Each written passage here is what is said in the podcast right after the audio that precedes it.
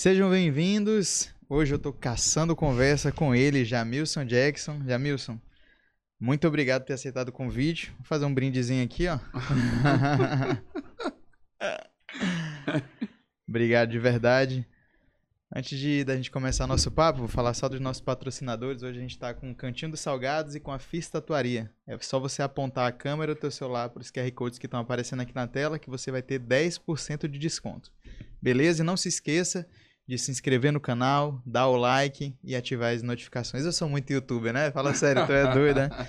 E aí, Jamilson, obrigado por ter vindo, mano. Cara, eu que agradeço.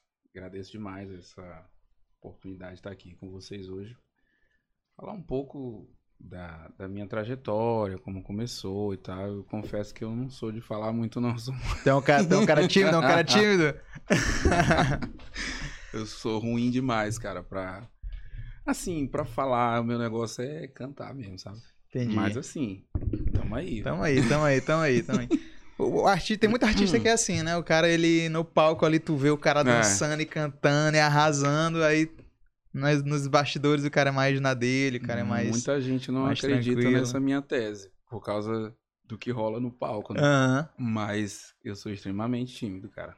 Sim, aquele cara muito quieto, muito.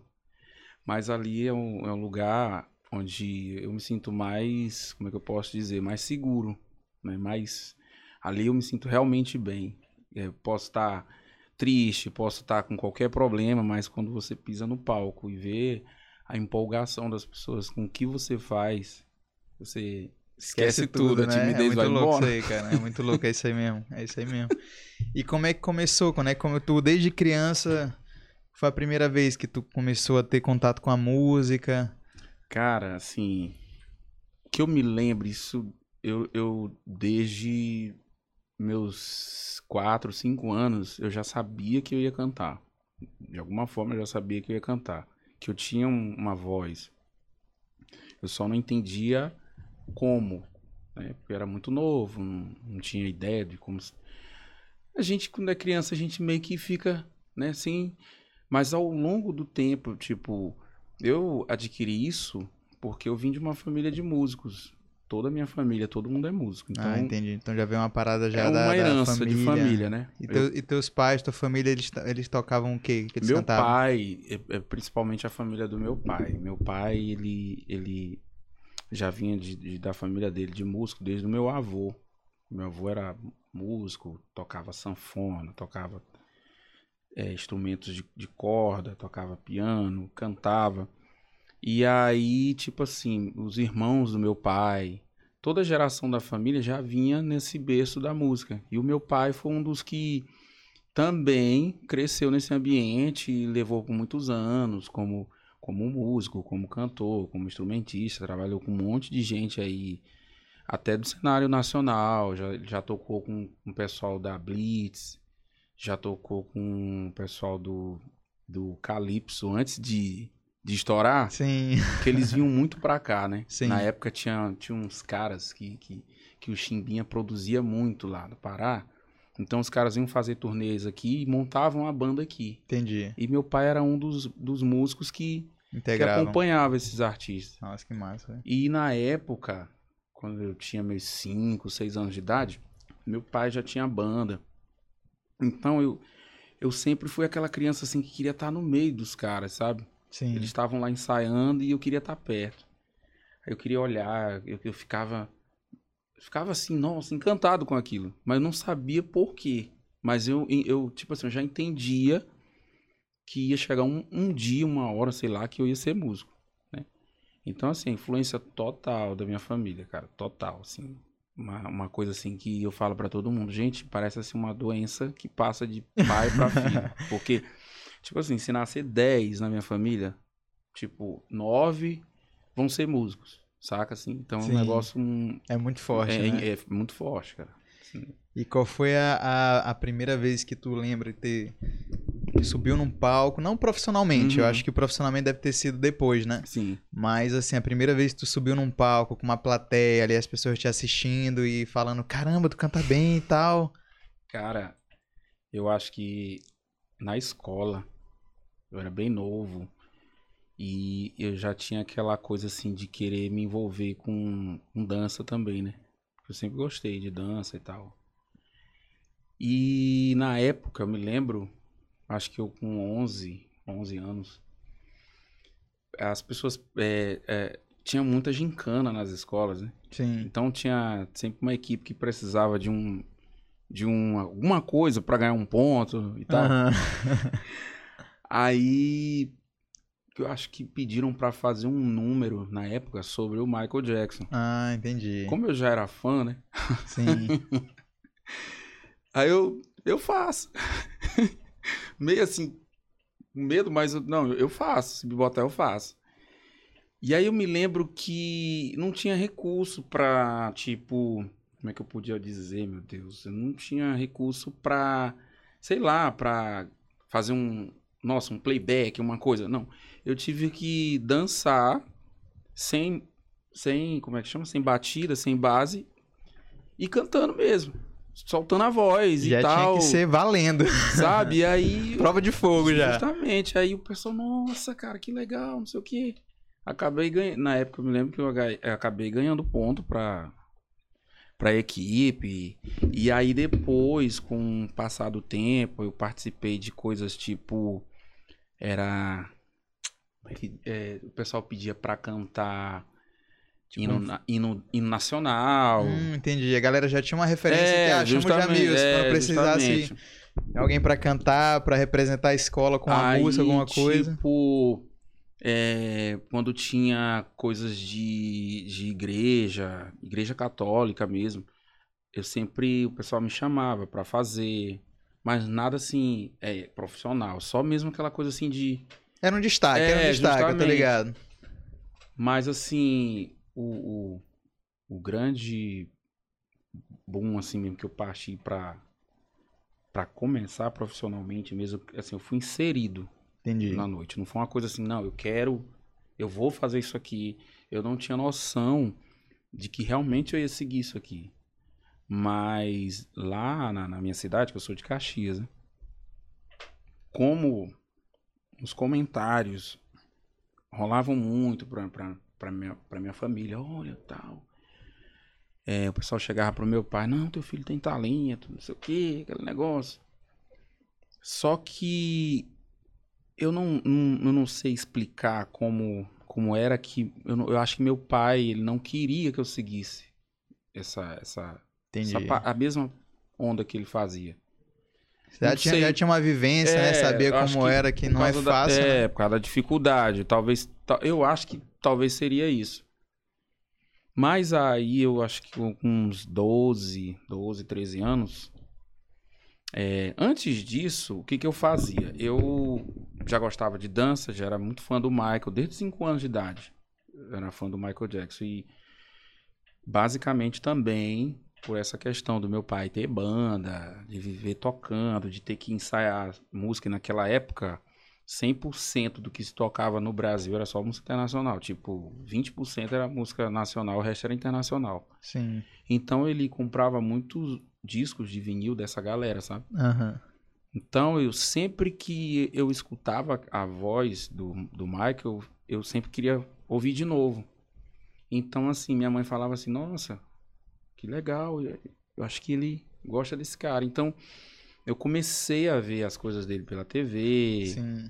E aí, quando ele veio no Brasil, fazer aquele show no Morumbi, que eu vi o cara em cena, eu fiquei abismado, né? E é um cara que ele é. é- Chama, chama, chama, até hoje muita atenção, É, né? Porque é justamente. muito grande, né? É Ele é muito, muito- grandioso, tudo é, é um muito absurdo pra ele. é, é. exatamente. Então eu comecei a procurar pessoas que, que, tipo, naquela época tinha muita gente que dançava na rua, Sim. tinha grupos de dança, eu queria estar no meio dos caras e tal.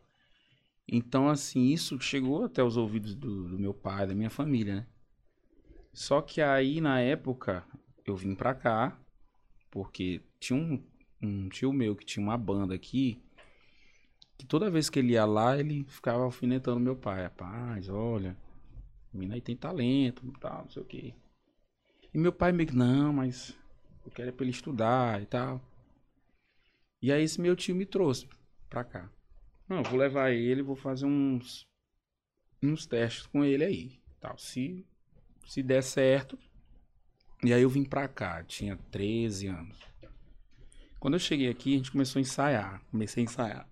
Ensaiar, ensaiar. E eu me lembro que naquela época, Será É. quando, mais ou menos? Lembra qual era o ano? acho que 96, por esse 90. Ah, um dia desse. É, foi ontem. praticamente ontem. eu me lembro, cara, que naquela época, nossa, é, a gente tocava de segunda a segunda, cara. Praticamente todo dia. E eu muito novo, sabe, já começando aquele negócio, meu Deus do céu. E eu, sem, sem, sem entender basicamente o que, o que era aquilo ali. Tu tava meio que já só vivendo É, ali, já justamente. no automático. E a carga muito pesada de, de show, de ensaio. Aí eu tinha que estudar de manhã. Eu ia pra escola só dormir. Chegava na sala de aula, eu- acabado. o professor nem, nem ligava mais. Ele Caramba, falava. ele é pra- artista, ele é artista. É, ele, ele falava assim, rapaz, ele é cantor, então deixa ele quieto aí. Ele tava fazendo show, então ele tá. Trabalhador, menino trabalhador, não mexe com ele não. Não é igual vocês Então, aí, professor- vagabundo. Justamente, o professor podia. Pô, esse cara só vem dormir. É, Mas verdade. é porque o negócio já tinha criado uma proporção tão grande que eu já estava muito conhecido na Ah, cidade. massa, mesmo eu né? muito novo, né? Então o professor já entendia. Então, assim, cara, era puxado, velho. Era muito puxado. A gente ensaiava muito, a gente tocava muito e não tinha descanso. Mas, assim, pra mim foi um aprendizado, sabe? Sim. porque é, eu vi- aprendi muita coisa, eu vi muita coisa nessa época. Eu tive que, muito novo, a, me- a me adaptar a esse universo, né? E é o que eu digo muito para os músicos hoje que estão começando. O, o, o baile naquela época me ensinou, sabe? Assim, o músico que eu sou hoje foi o baile. Eu ter vindo do baile. A gente tocava muito baile, era muita festa de formatura, viajava muito. Então eu muito novo ali, já chamando muita atenção pela voz e tal. E aí virou tipo uma profissão mesmo, saca? Mas aí eu com. Acho que quando eu completei 17 anos, eu meio que dei uma cansada. Meio que. Deu uma fadigada. Pô, aí, deu tipo, uma. dá deu uma, uma parada. cansada. Aí eu, eu conversei com ele, né, com, com esse meu tio e pedi pra vazar, pra eu quero quero voltar pra minha cidade. Aí, quando eu cheguei lá na minha cidade, eu não me acostumei. E também foi por pressão do meu pai, porque ele queria que eu voltasse. Entendi. Aí eu não acostumei, cara. Tu já tava acostumado naquela vida Nossa, frenética. justamente- Que loucura, né, velho? Porque tu tava Caramba. cansado, Cansei. aí na hora que volta, tipo, ah, tá muito Não, parado, não dá mais. Eu chegava lá, não fazia nada e ficava. E pintava propostas assim, eu não. Não, cara, não. Aí eu peguei, voltei de novo. Voltou com o rabinho entre as deixa eu te falar. Voltei.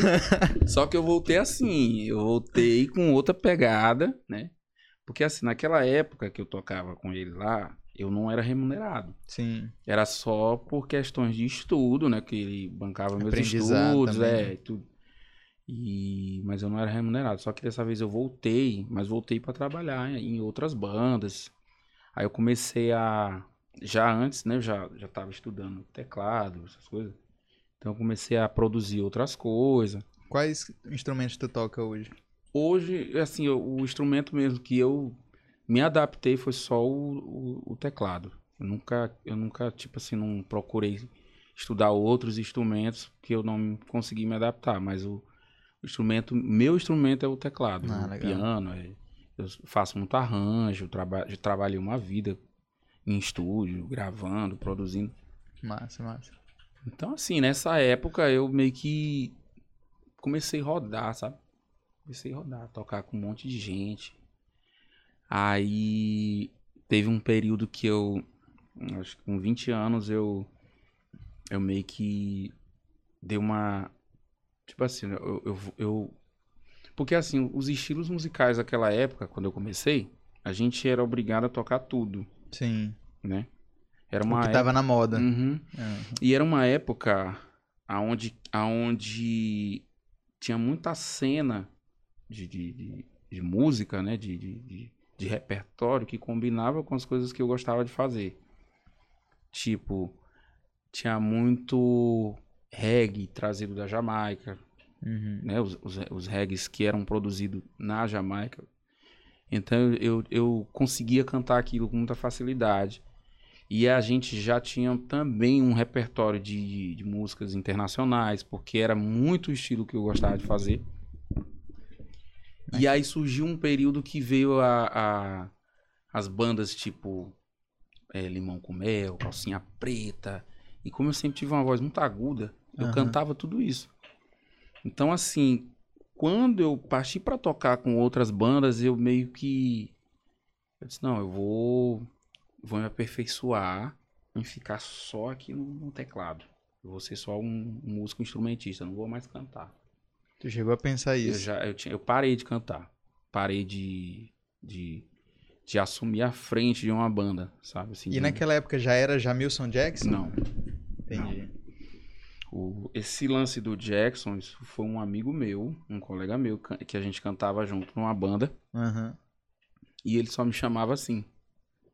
Só me chamava assim, Jamilson Jackson. Porque ele já conhecia Uhum. tu cantando... Ele já sabia que eu gostava do Entendi. Michael, né? Entendi. E quando a gente tava nas resenhas, nos lugares, nos hotéis, eu Aham. ficava dançando e tal. E eles achavam muito massa. Aham. bicho, tu- tu Mas é fizesse- muito massa, Entendeu? né? Se tu fizesse cover do Michael, tu ia arrebentar, não sei o que. Que nada, pô. A galera não gosta disso, a galera não quer isso e tal. Eu vou ficar na minha quietinha aqui e tal. Então ele ficava. Aí, sempre no meio dos shows, ele pedia pra me cantar We Are The World, do Michael Jackson. Aham. E era a música, assim, que bombava, Era o- era sabe? A galera do show, pirava tá com aquilo ali. Porque era um- uma época, assim, que ninguém quase mais fazia isso. Entendi. Aí aqui ali a gente soltava um Jean e tal. Então a galera, nossa, que legal, que não sei o que. Então ele ficava, pô, isso aqui é o Jamilson Jackson e tal.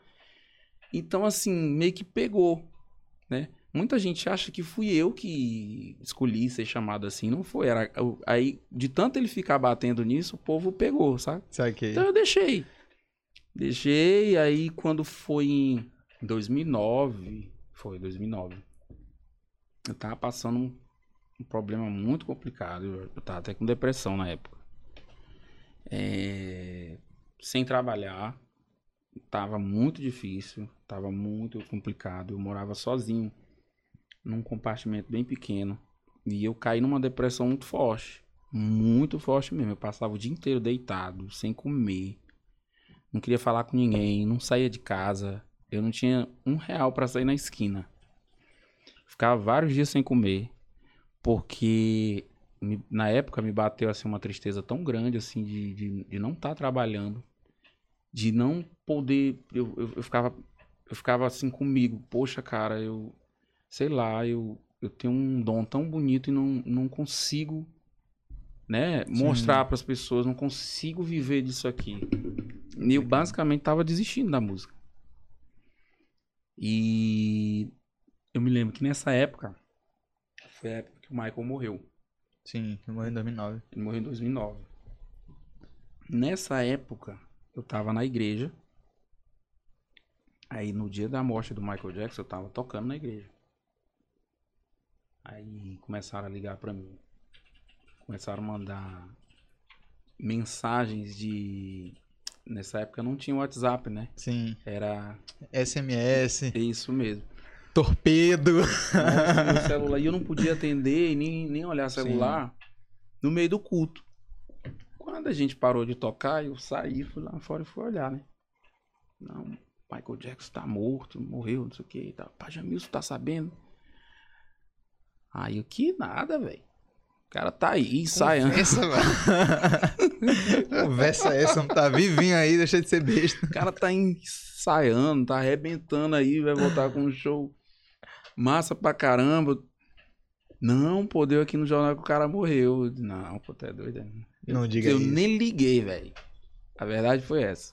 Pra mim era mentira. Fake news, fake é, news. porque já rolava antes da Ele, internet. ele já tinha morrido mais era o- 10 vezes já, Ele né? era o rei da fake news com ele, cara. Ninguém inventava muita história com o nome dele. Verdade. Então eu nem ligava mais. Aí Fui pra casa, entrei numa van e os caras tocando música do cara e o, rádio, e o cara da rádio Só dava falando. Michael eu, Jackson, é. Caraca, será que é verdade, velho? E eu me lembro, na época, eu tinha um rádio pequenininho. Aham. E eu deixava ligado direto na Jovem Pan, né? Porque eu sempre, eu, desde muito novo, desde pequeno, eu sempre gostei de dormir ouvindo música. Que massa. Deixava lá o som ligado e ficava. Até agarrar no sono, mas o somzinho ligado lá, né? Tu é igual aquelas senhoras que vão dormir com a TV ligada. aí tu vê assim, pô, minha mãe tá dormindo aqui, a TV tá ligada, aí tu desliga a TV. Aí ela, ei, que foi aí? Epa, Não. só tava dormindo aí, não, Não, tava só aqui, descansando minha vista. Então eu deixava o rádio, eu deitava e deixava o rádio ligado. Quando eu cheguei em casa, eu já fui ligando o rádio e os caras falando que o Michael Jackson tinha morrido. Aí é, fizeram entrevista com o Caetano, com o Ed Mota, com um monte de gente falando. Eu disse, cara, será que isso é verdade, velho? Quando foi no outro dia, eu fui pra internet. Pá, YouTube, Google. E, e- Bora investigar isso aqui, que isso tá Cara, estranho, tá foi estranho, que isso eu- tá estranho. que eu Inclusive, caí na vontade, real, viu? cara. Que é nosso, Cantinho do Salgado. Foi que eu caí na real. Eu, nossa, velho, o cara. O cara morreu mesmo. Aí eu fiquei malzão, velho. Fiquei mal. Aí minha depressão foi, foi. Aumentou mais ainda, porque era uma pessoa que tava na minha vida desde quando eu era criança. Me ajudou muito, assim, meu caráter musical. eh, me ajudou muito na questão de- de Era a tua referência. né? é, justamente. E, e aí as pessoas começaram a me ligar pra fazer homenagem. Nossa, Entendi. vou fazer uma homenagem pro Michael Jackson, cara. Que só- Tributo, não sei é, o quê. Só tem você pra fazer isso. Eu, caramba, velho, eu nunca mais fiz isso. Nunca mais. Tu já tava focado só no teclado. É, eu, eu não. Tipo. Eu tava focado numa parada de, não, vou ser músico de alguém, vou Hum. tocar com alguém, eu não quero fazer nada pra mim, assim. Entendi. Aí, cara, é, quando, acho que foi no finalzinho de 2009, 2010, por aí assim, conheci um cara chamado Marco Aurélio, que é muito meu amigo, que ele era tecladista de uma banda que tinha, que era The Mads, que o, o Panda fazia parte dessa Ah, banda na época. Aí eu me reuni com outro colega meu, que era baterista, que hoje ele também tem uma banda, que a gente conversando, eu disse assim, cara, muita gente me pedindo pra fazer um, uma homenagem pro Michael, mas eu não sei como começar, não, não sei como fazer e tal. Aí foi que esse rapaz se juntou com, com o Marco Aurélio e, rapaz, a gente vai fazer esse show, cara, a gente vai montar esse show. Aí a gente já tinha uma banda base, que era a banda que geralmente a gente acompanhava outros artistas. Uhum. Aí a gente pensou, não, vamos, vamos montar o repertório, ensaiar e vamos ver o que, que vai dar.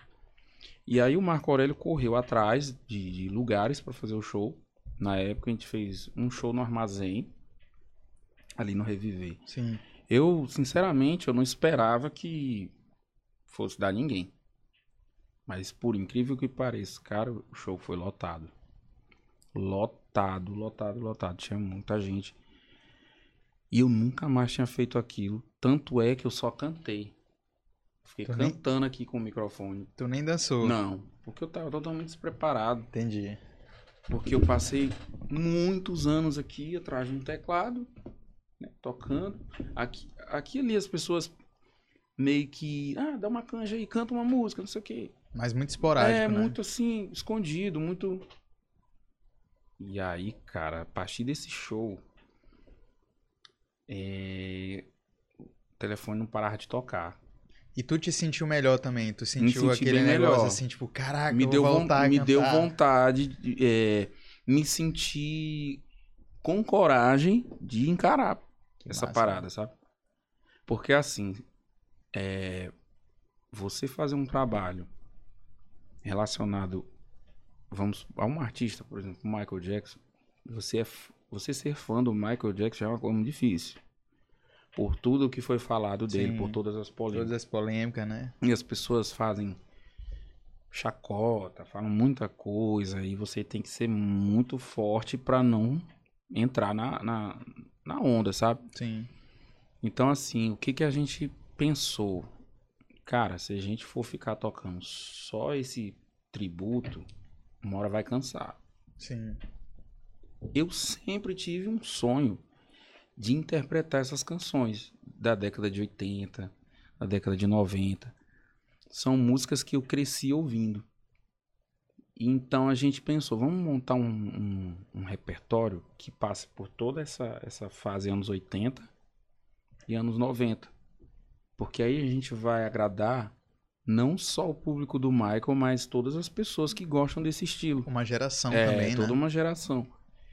E foi aí que o negócio começou a andar, cara. Começou a andar, a gente começou a. A gente, nos primeiros shows, a gente meio que. é, tocava em aberturas de show sertanejo. Olha que doideira, velho. Como é que era isso aí, pô? Tremedeira, velho. Como é que era isso aí? Me explica. Vai tocar aqui agora um sertanejo, aí entra um Billy O que que Jeans antes. É, os, os caras. É, a gente. Cara, a gente vai ter que se infiltrar em tudo aí, velho, pra mostrar o, o O nosso trabalho, né? Entendi. Então, assim, tinha shows que tinha uma banda sertaneja que vinha depois da gente. E o público totalmente sertanejo.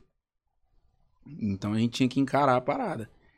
Mas, cara, o impressionante é que na hora que a gente entrava com a, com a primeira música, o pessoal já ficava de cara.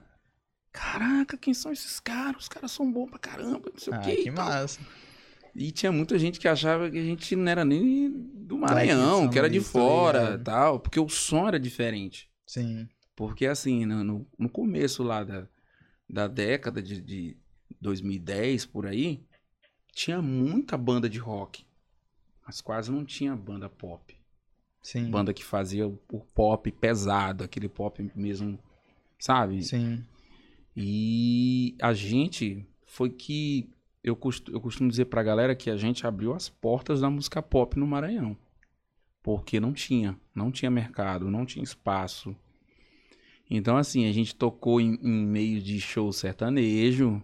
Os caras vinham depois da gente com sertanejão. E a gente tocando antes, abrindo pra banda sertaneja, deixando o público aquecido pros caras, entendeu? Ah, Os caras tocando é, é, vaneirão sertanejo depois. Mas o público é, tipo assim, é, satisfeitíssimo com o nosso som.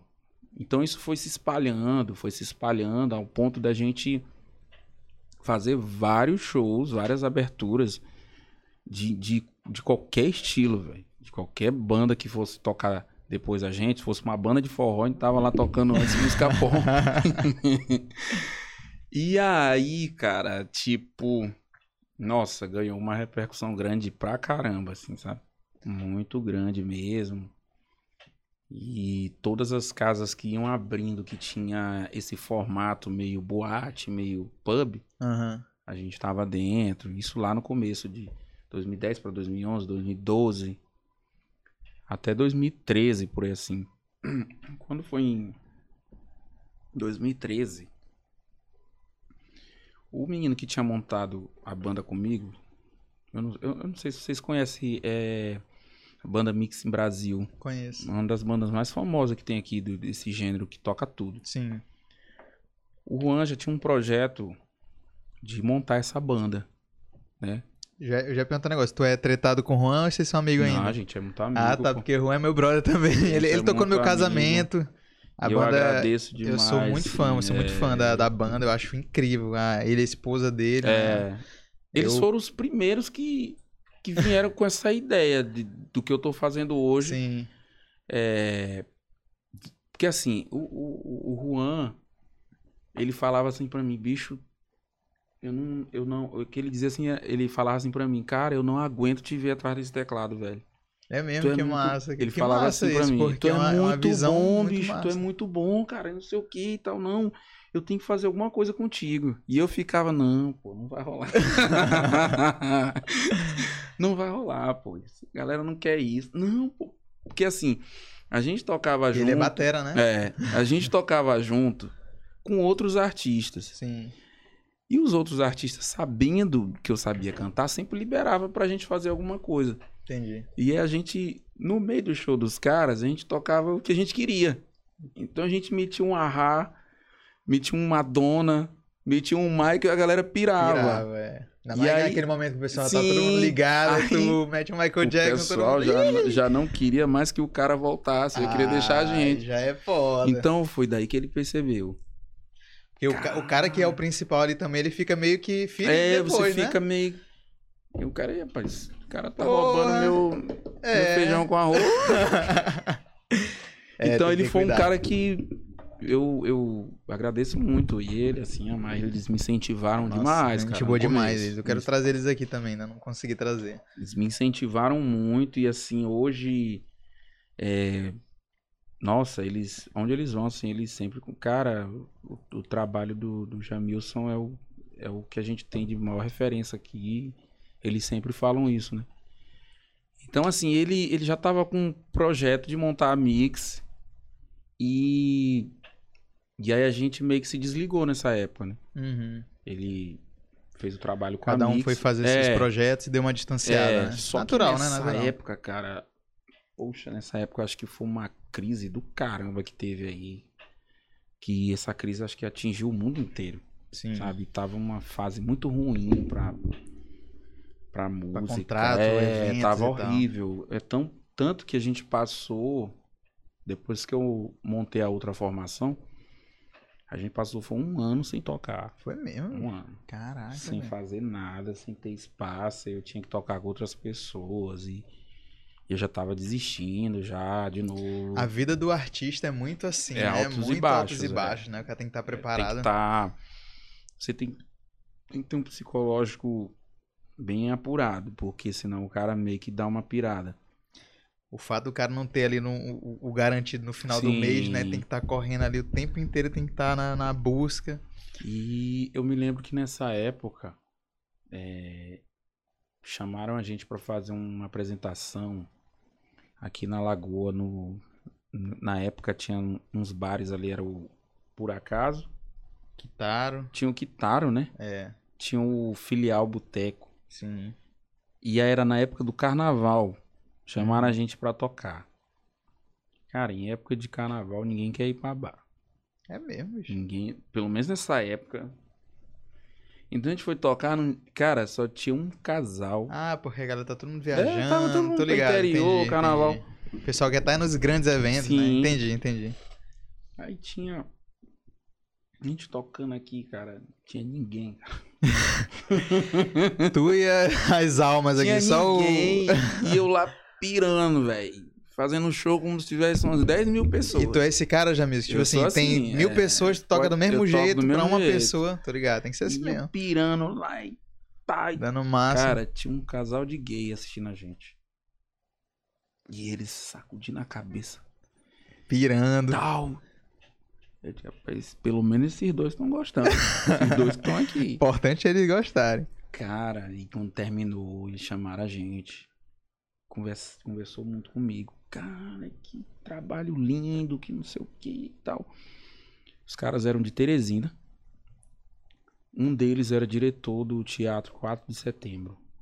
O cara ficou louco pelo trabalho. Que massa, e né, antes de da gente ir, eu fiquei pensando muito, cara, é carnaval, sei lá, será que vale a pena a gente fazer? Eu digo, não, mas vamos fazer. E aí, eles começaram a levar a gente pra lá, Ah, que massa, velho. pro Piauí. Então, assim, toda semana a gente tava lá. Olha, é importante a gente falar que, assim, eu, fa- eu que faço comédia também, a gente passa diversas vezes por esse tipo de situação, Aham. de chegar no lugar e ter, ter uma pessoa Ter só, uma um pessoa. casal, e a gente desanima, né? Porque a gente fica assim, Uhum. pô, não vai ter ninguém hoje, mas eu sempre falo, cara, que às vezes é uma pessoa, é um casal que vai te olhar e vai te dar oportunidade E lá na frente, né? Isso acontece E muito. foi isso que aconteceu. É, eles começaram a levar a gente pra lá, direto, cara, direto. Fazer apresentações lá direto. E aí foi quando começou a onda do. Era Facebook, né? Sim. E aí a gente Facebook, postava no Facebook direto e o pessoal aqui começou a ver. Rapaz, quem são esses caras? Os caras são daqui, não são, não sei o quê. E aí de- era Teresina, tinha outras cidadezinhas que a gente ia, tocava. Aí passava por Caxias. Tua terra, é, tô voltando pra minha Coelho terra. Neto, Codó, aquela regiãozinha todinha a gente tocava. E aí o que que aconteceu? A gente começou a sair pra fora do estado, assim, pra outros estados. A gente foi pra, pra... A gente tocou em Recife, tocou em Maceió, tocou Araguaína, tocou... é, já tocou no Pará. Começou a sair. E aí o povo, o pessoal, acho que o pessoal começou a observar que a gente tava saindo muito. E aí começaram a chamar de novo pra tocar. Ah, é a hora que valoriza, né? É. Rapaz, os caras tão Os caras estourados. tão aí, ó. Os caras tão bombando aí. E aí, cara, não parou mais. Não parou mais, não parou mais. Ele... E hoje, 2014 em diante, velho, tu é louco. A gente fez muita coisa, cara. Muita coisa, muita coisa mesmo. Que eu fico, meu Deus do céu, eu, eu, eu não acreditava. Eu não acreditava. Eu digo, gente, eu nunca imaginei que essa ideia fosse dar tão certo. Na minha cabeça, eu sempre fiquei com aquele pé atrás e eu achei. acho que é porque a galera, ela, a- o pessoal gosta, o pessoal Uhum. gosta muito. E acho que faltava uma- uma- um, um artista pra trazer, Trazer né? volta. Exatamente, é o que tu É. fez. E, e é como tu já gostava e já tem o talento, deu, deu, deu certo, sabe? Eu acho que eu trouxe uma coisa que as Tu pessoas traz no- nostalgia, falta. tu É, traz nostalgia. exatamente. Quando a gente tá no teu show, a gente se sente assim nostálgico, saca? Eu tenho, eu tenho uma amiga que ela, ela, ela gosta muito de assistir, ela fala assim, cara, eu, me eu sinto que eu tô assim na Jovem Pan, eu acho já te falaram alguma coisa assim do tipo? Ela fala assim, cara, Cara, a galera na- fala é realmente massa, isso e, e principalmente porque assim, eu, eu sempre fui um cara que eu, eu, eu gosto de músicas que elas é tipo assim, música que me toca, música que, que me preenche, música que me faz eu me sentir bem. Então assim, teve, eu tive várias fases na minha vida. Eu tive a fase do Backstreet Boys, E, pô, do bom. N5 e tal. então, assim, quando a gente já tava é, bem se dizer assim, ah, já estamos. Já estamos, como é que eu posso dizer? Estamos estourados? Tamo Estamos bem? Agora eu vou fazer, eu vou meter outras coisas aqui, cara. Aí eu comecei a botar, Começou a usar. é, comecei a botar Backstreet Boys. Eu digo, eu vou botar pra ver qual é a reação da galera. Cara, a é galera louco, gosta, velho. velho. A galera gosta. É o ápice do show, cara. Tô falando, pá, Backstreet Boys é o que há, pô, é muito bom, tu é doido, né? E aí, é, depois começou a surgir essa cena pop atual, que os caras meio que é, veio com Daft Punk, Pharrell Williams, Sim. é, o, o próprio Justin Timberlake, que, que faz um som muito parecido com o do Michael, né? Uhum. E aí veio o Bruno Mars, então quando eu comecei a ouvir essas coisas, eu digo, cara, isso aí tem tudo a ver comigo. Tem tudo a ver com o meu timbre e tal. E os caras meio que se comportam e bebem da fonte do Michael. Sim. E aí eu.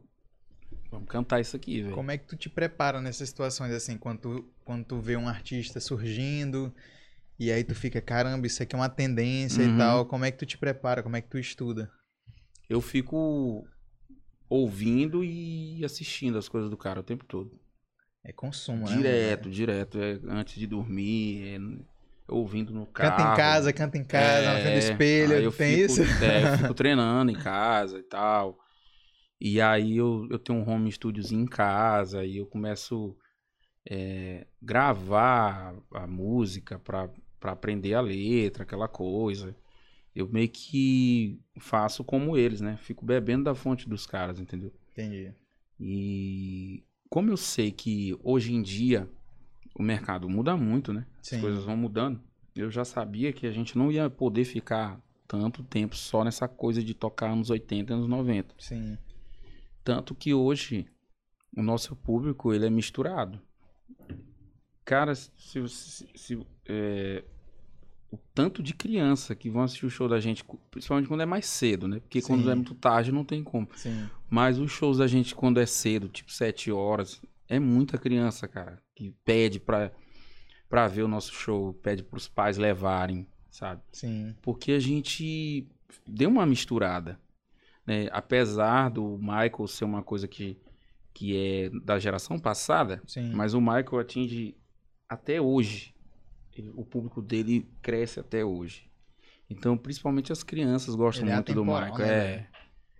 As crianças gostam muito dele, do, do Bruno Mars Sim. e tal. Então, isso, isso é, é- Como é que chama? Atrai muito esse público jovem. Então, a, a média de, de pessoas que hoje curtem o show da gente, cara, é dos, dos 14, 15.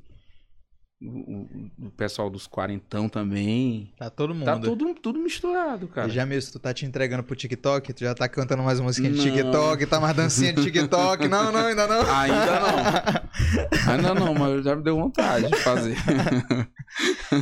É porque. E, e como é que tu acha que tá hoje o, o, o mercado, assim? Tá.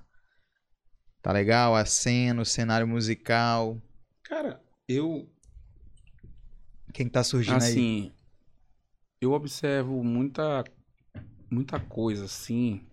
Eu sou um cara, assim, que também eu sou crítico, né? Eu tenho minhas, minhas ressalvas e tal. Mas hoje, o que eu observo é o seguinte, é...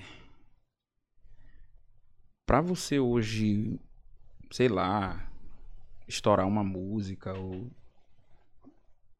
Eu acho que tá muito... Como é que eu posso explicar? Eu não quero Eu, ofender ninguém. eu, nem- eu, eu. Talvez eu tô entendendo o que tu tá querendo falar. Porque, assim, hoje o que eu percebo. Pra uma música estourar, ela tem que ter um refrão forte. Assim, não tô falando. Tô falando músicas novas, Uhum. né? As músicas atuais. Eu percebo que as músicas que estão viralizando é as músicas que estão viralizando no TikTok. Tem que ter um, um- alguns segundos bem forte, onde dê uma coreografia e viraliza. Viraliza. Tanto é que hoje tu vai escutar uma música que é viral, tu só sabe a- o refrão. É só o refrão. Tu não sabe mais nada, né? Acorda Pedrinho, desenrola, bate, joga de É, ladinho. é. Tu só sabe isso, né? Então, assim, eu não, eu não sei até que ponto é, isso é, é, é legal, porque, tipo assim, pro, pro, querendo ou não, viraliza, a galera tá ganhando dinheiro e isso é, isso é bom. Mas pra música em si, Eu acho pra galera que tá construindo e tá compondo e tá querendo, né? Eu Mostrar acho seu trabalho. que para os artistas que já têm uma certa estrada, vamos, vamos colocar assim, sei lá, um grande nome assim, tipo Gustavo Lima, por exemplo. Eu acho que para esses caras não é bom. Porque, da- é, como eu vi a- uma entrevista da, da Adele, ela falando que a, a gravadora que, que- querendo obrigar ela a gravar música pro TikTok. pô. É mesmo, bicho. E ela, ela Isso deixou tá isso na acontecendo, lata né, que ela velho? não vai fazer isso. Ela, eu não vou fazer isso. Eu quero, ela, ela disse que eu quero deixar um legado pra minha geração, pô. Essas músicas, elas viralizam hoje, daqui a um mês ninguém conhece Ninguém mais. aguenta mais, né? Tá entendendo? E então ela, ela conhece. deixou isso bem claro. Eu quero fazer música pra que daqui a 30, 40 anos as pessoas se lembrem de mim, pô. Então eu não vou entrar nessa onda. Então eu acredito que para muitos artistas hoje que, que tem um, um certo legado, isso vai atrapalhar bastante. Ah, eu faço, faço um negócio pro TikTok aqui, beleza, deu certo, mas daqui, sei lá, um mês, dois meses, ninguém quer mais saber. E outra, pode esquecer que outra música não, não, não acontece mais. É difícil, né? O cara fica estagnado só naquilo ali. Então, a gente tem até um projeto de gravar música autoral. De, nessa, nessa linha pop que a gente já faz. Sim. E Mas a- no, no, no segmento de no vocês nosso e tal, no segmento e tal, vocês já um têm e negócio tal. bem, assim, nada de Modinha, eu não tenho nada, modinha. não, eu não tenho nada contra o cara fazer, porque sei lá, o cara ganha uma grana. Dá certo, né? Dá é certo. muito, é muito massa. É uma linha. Isso É uma de- linha, mas eu não eu assim, eu sou uma pessoa que eu nunca fui obcecado pelo sucesso, cara. Entendi. Nunca fui, eu, ai, meu Deus do céu, eu tenho que fazer alguma coisa pra estourar, porque eu tenho que ganhar dinheiro, porque porque tem uns caras que Eu tenho que assim, comprar minha é, Porsche, né? Tem minha uns caras que mansão. são assim, cara, que, que ele acha que ele só é sucesso se ele tiver numa som livre, numa, numa uma emissora grande, num... E assim, eu acho que na minha, na minha concepção, sucesso, você ter sucesso, você ser uma pessoa de sucesso, é a partir do momento que você faz algo que impacta as pessoas. As pessoas ficam impactadas, nossa. Sabe? Então, assim, eu já. Durante esse, esse período que eu tô com esse trabalho, são que 12 anos que a gente tá com esse trabalho de Jamilson Jackson. Eu já fiz muita coisa que Tem pessoas que. Nossa, cara, tu, tu já fez isso, já fez aquilo, ficam assim, abismadas de não conseguirem fazer. Tipo, eu nunca imaginei na minha vida. Nossa, nunca passou pela minha cabeça que um dia eu ia no Raul Gil, pô, cantar no Raul Gil, sabe? Eu quero saber como é que foi essa história. Cara, o- Como foi isso aí? O, o dia que teu telefone tocou, um dia que chegou a mensagem assim, Raul Gil. Cara, Na verdade, eu nunca me inscrevi no Raul Gil. Nunca. Nunca me inscrevi. Porque eu não sabia quais eram os caminhos que tinha que chegar. Eu me inscrevi no The Voice várias, várias vezes. Só que o The Voice não é só talento. The Voice é um monte de coisa por trás, tem um monte de, de panelinha por trás. Você pode ver que os caras que estão ali, aí vira a cadeira, "Ah, não, que eu cantei com o Fábio Júnior, eu era tecladista, eu era vocalista do do J Quest, ah, foi o fulano de tal que me indicou. A maioria são assim. Entendi. E no Raul Gil, quando quando eu fui fazer a audição pro The Voice, eu conheci muita gente que já tinha cantado lá. E os caras não, velho, o Raul Gil é o seguinte, lá é grana. Lá é, é- tu tem que pagar pra ir e tal, não sei o quê. Eu conheci um cara que tinha ele tinha ele tinha ido pra São Paulo, ele morava no Rio Grande do Sul. Tinha ido pra São Paulo, foi morar em São Paulo pra investir na carreira das filhas. Ele disse pra mim que na época ele pagou 10 mil reais pra cantar uma, para as meninas cantarem uma música e elas não foram nem classificadas. É, Então assim, dali eu já meio que mas eu quero não vou, mais. não vou nem arriscar isso aqui. Aí, quando pintou essa vez aí de eu ir lá, eles viram uma live minha. Hum, Não sei como. Não sei como esses caras viram essa live. E aí eles mandaram um e-mail. foi em que ano isso aí? 21. Ano agora, passado. ano passado. Aí mandaram um e-mail tal. Cara, a gente queria que você viesse e tal. Eu, pô, caramba. É, será que é Mas- fake? Fiquei, aí pedi o WhatsApp, tudo, conversei com o produtor. E aí eu fui lá. Eu sempre tive o pé no chão em relação a isso, de ah não, mas eu vou competir com três caras, eu tenho que ganhar. Nunca tive isso. O que, o que que foi a, a tua participação? Como é que foi? Como é que Lá era? era um quadro chamado chamado Shadow Brasil, eu tinha que eu tinha que eliminar Rick Vale. O outro era o Rinaldo Viana e tinha um cara lá chamado Gabriel, não lembro o nome completo dele.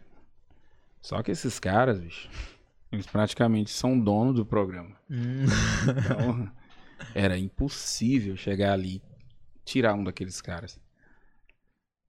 E aí eu fui com o pensamento do seguinte, cara, eu vou pra me divertir. Eu vou pra cantar, não quero nem saber se eu vou ganhar, se eu vou passar. e o prêmio era o quê? Tinha alguma Não, coisa assim? o, o- o- no caso, se eu passasse, ele, ele te paga mil reais, aí cada programa tu vai ganhando mil reais. Ah, entendi. Aí o cara vai se Cara, sustentando ali. vai- É, justamente. Aí o. Quando a gente foi pro intervalo, que todo mundo cantou, né? Uhum. Isso aqui eu, eu nunca falei assim em público, mas Opa, Caçando Conversa Podcast exclusivo. de verdade. A Raul Gil chegou pro. pro Rick Valen, do meu lado. O Rick Valen já tinha 30 programas, então ele tinha 30 mil reais. Caralho. E ele podia ir lá a hora que ele quisesse. Raul chegou. Eles gostaram tanto de mim que o Raul chegou pra ele. e disse- Nesse dia, o próprio Rick sentiu que ele não foi bem. Hum, E aí o Raul chegou pra ele e disse assim: Cara, deixa o cara ficar aí. O cara tá vindo de longe, pô. Maranhão. Tal, deixa ele ficar aí. Tu pode vir a hora que tu quiser. Pega esses 30 aí, depois tu vem. Ele não aceitou. Ele não quis, cara. Aliás, não quis sair. não quis sair. Quis segurar a mamata dele ali. Na verdade, a maioria desses caras, eles vivem daquilo ali. Sabe? A carreira deles é baseada naquilo ali. Só que tipo assim, pra mim, o cara aqui do meu lado falando aquilo ali, velho. Já foi uma Pra mim foi vitória, um né? prêmio, velho. E o próprio Raul Gil falou isso. Ele disse assim: Jamilson, você ter vindo aqui, isso é uma vitória. Porque muita gente tenta vir aqui, se inscreve e não consegue vir. E assim, quando saiu o meu vídeo lá, deu, deu- cantando, nossa, velho, deu quase 20 mil visualizações. Muita gente assistiu, muita gente mesmo que as pessoas ficaram impressionadas. E eu, na minha opinião, eu não fui bem. Tu tava nervoso? Como é que Não. foi o. Como é que não tu era se sentiu nervoso, no dia, assim? Como não é era que foi? nervoso. Na verdade, eu, eu saí daqui, cheguei lá, adoeci, peguei uma gripezinha chata. Entendi.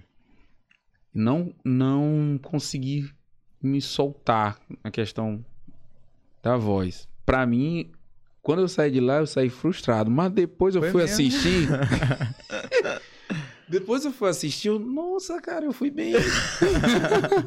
Porque a gente é autocrítico. pô. Sim, sim. A gente é muito chato. Eu sou chato demais com as minhas coisas. Então, eu achei que eu não tinha sido, não tinha ido bem e tal. Quando eu fui ver, a galera, nossa, arrebentou, não sei o que, tu era pra ter ficado. E não sei o que mais lá. Eu, pô, cara, eu acho que eu fui bem. então, assim, nossa, foi uma experiência muito boa, pô. Nunca imaginei na minha vida que através desse trabalho que eu faço hoje, eu fosse parar num lugar daquele. Que massa. Antes disso, já tinha também pintado Máquina da Fama, da filha do Silvio Santos. Fui duas vezes lá. Como é que foi? Me conte aí, quero saber tudo. O Máquina foi assim, é uma amiga minha que conheceu um cara que tinha cantado lá. E aí ela mostrou meus vídeos pra ele, aí ele perguntou, será que ele não vinha cantar aqui no, no, no Máquina tal, não sei o quê. Aí entre, é, o produtor na época entrou em contato comigo. E lá era um programa de homenagens, né? De, de homenagens a artistas grandes e tal. Aí dava pra te vir aqui fazer o Michael. Eu disse, não vou, vou na hora. Aí na época eles pagaram todas as passagens e tudo. Aí eu fui. Cara, nessa época, acho que foi em 2016. Cara, tinha muita gente lá, velho. Muitos participantes, muita gente, porque ela ia gravar vários programas Entendi. que ela ia entrar de férias. E, como eu te falei, eu sou, nossa, velho, sou extremamente tímido, extremamente medroso. Tal, eu ficava ali todo todo acanhado. Cabulado. O que que eu tô fazendo aqui, velho? Cara, cheio de gente talentoso pra caramba, arrebentando, cantando demais. E vocês conseguiram assistir as apresentações um dos outros? Conseguia. Entendi. Porque assim, antes de gravar o programa, a gente ficava reunido lá numa sala e todo Uhum. mundo baixando o pau a cantar, Ah. soltando a voz e se confraternizando. ali e É, justamente. E eu aqui todo. Cabulado. Caraca, velho. Aí os caras ficavam assim, cara, será que esse cara canta mesmo? Será que esse cara, pô, esse cara nem fala nada. Fica Calado quieto, aí. calado. Escondendo o talento dele. Eles estavam tipo. Sei lá, cara, assim. Né? Maranhão. Ei, eu tô do Maranhão. Tal. Chegou a conhecer algum outro maranhense lá? Não. Só tu. Só tinha gente de fora, velho. Gente de, de São Paulo, Santa Catarina. Cara, tinha gente de tudo, tudo quanto é lugar. Maranhense era só eu. Aí, beleza. Quando foi rolar os ensaios, que a gente tinha que cantar é, no peito, sem microfone, sem nada, só com a base rolando, todo Uhum. mundo cantou, né? E eu aqui, eu já tava, nossa, velho, eu vou ter que soltar a voz aqui, meu Deus do céu, na frente desse pessoal. E eu morrendo de medo, cara. cara, aí quando eu comecei a cantar, velho, essa galera todinha ficou de cara. Que massa. Oh, sacana, vá. Tava quietinho. Caraca, velho. Aí pronto, bicho, todo mundo ficou meu amigo. A memória colou os caras. Os caras colaram, velho. A gente fez uma amizade muito massa, né? Aham. Aí tá bom. Quando foi no dia da gravação, a mesma coisa. Ah, montaram o figurino lá e tudo. E eu lá, bicho, paradão. E o diretor sério pra caramba. E a menina da produção preocupada, porque eu todo tempo na minha, todo tempo quieto. Aí, bora gravar? Bora. Cara, quando soltou lá a base, eles montaram o cenário lindão tal. Que eu comecei a cantar, bicho. Aí a produtora, quando terminou a música, ela trouxe um copo d'água pra mim. Cara, tu é louco? Que que é isso? Tu não fala, não faz nada, chega aqui, faz isso aqui, velho. Tu quase me mata de susto. Caraca, bicho, tu é muito bom, velho. Tu é doido. Ela ficou, bicho, ela ficou emocionada, pô. Que massa, mano. Emocionada. Aí, a menina apresentadora, a Patrícia, ela, ela, a gente primeiro cantava, né? Uhum. E ela ficava assistindo da, da- do camarim, né? Da tela pra analisar tudo. Aí ela vem depois, a gente. Eles fazem um, um, um tape com a gente normal, antes. E depois, né? Caracterizado depois. Aí ela, olha, quero ver se tu vai arrebentar, não sei o que e tal. Quando ela voltou, ela. Nossa, cara. eu imaginava que tu dançava, mas cantar, velho, tu é louco. Você é muito bom, cara. Tal, não sei o que. Ela ficou de cara, meu irmão. Eles ficaram tão impressionados que acho que um mês depois eles me chamaram de novo. Porque na época eles estavam fazendo tipo programas com temas, né? Tinha tem, ah, tema de, de casamento, ou sei lá. E nesse programa que eu fui de novo era um tema relacionado à mentira. Então eles queriam que eu cantasse Billie Jean do Michael, Aham.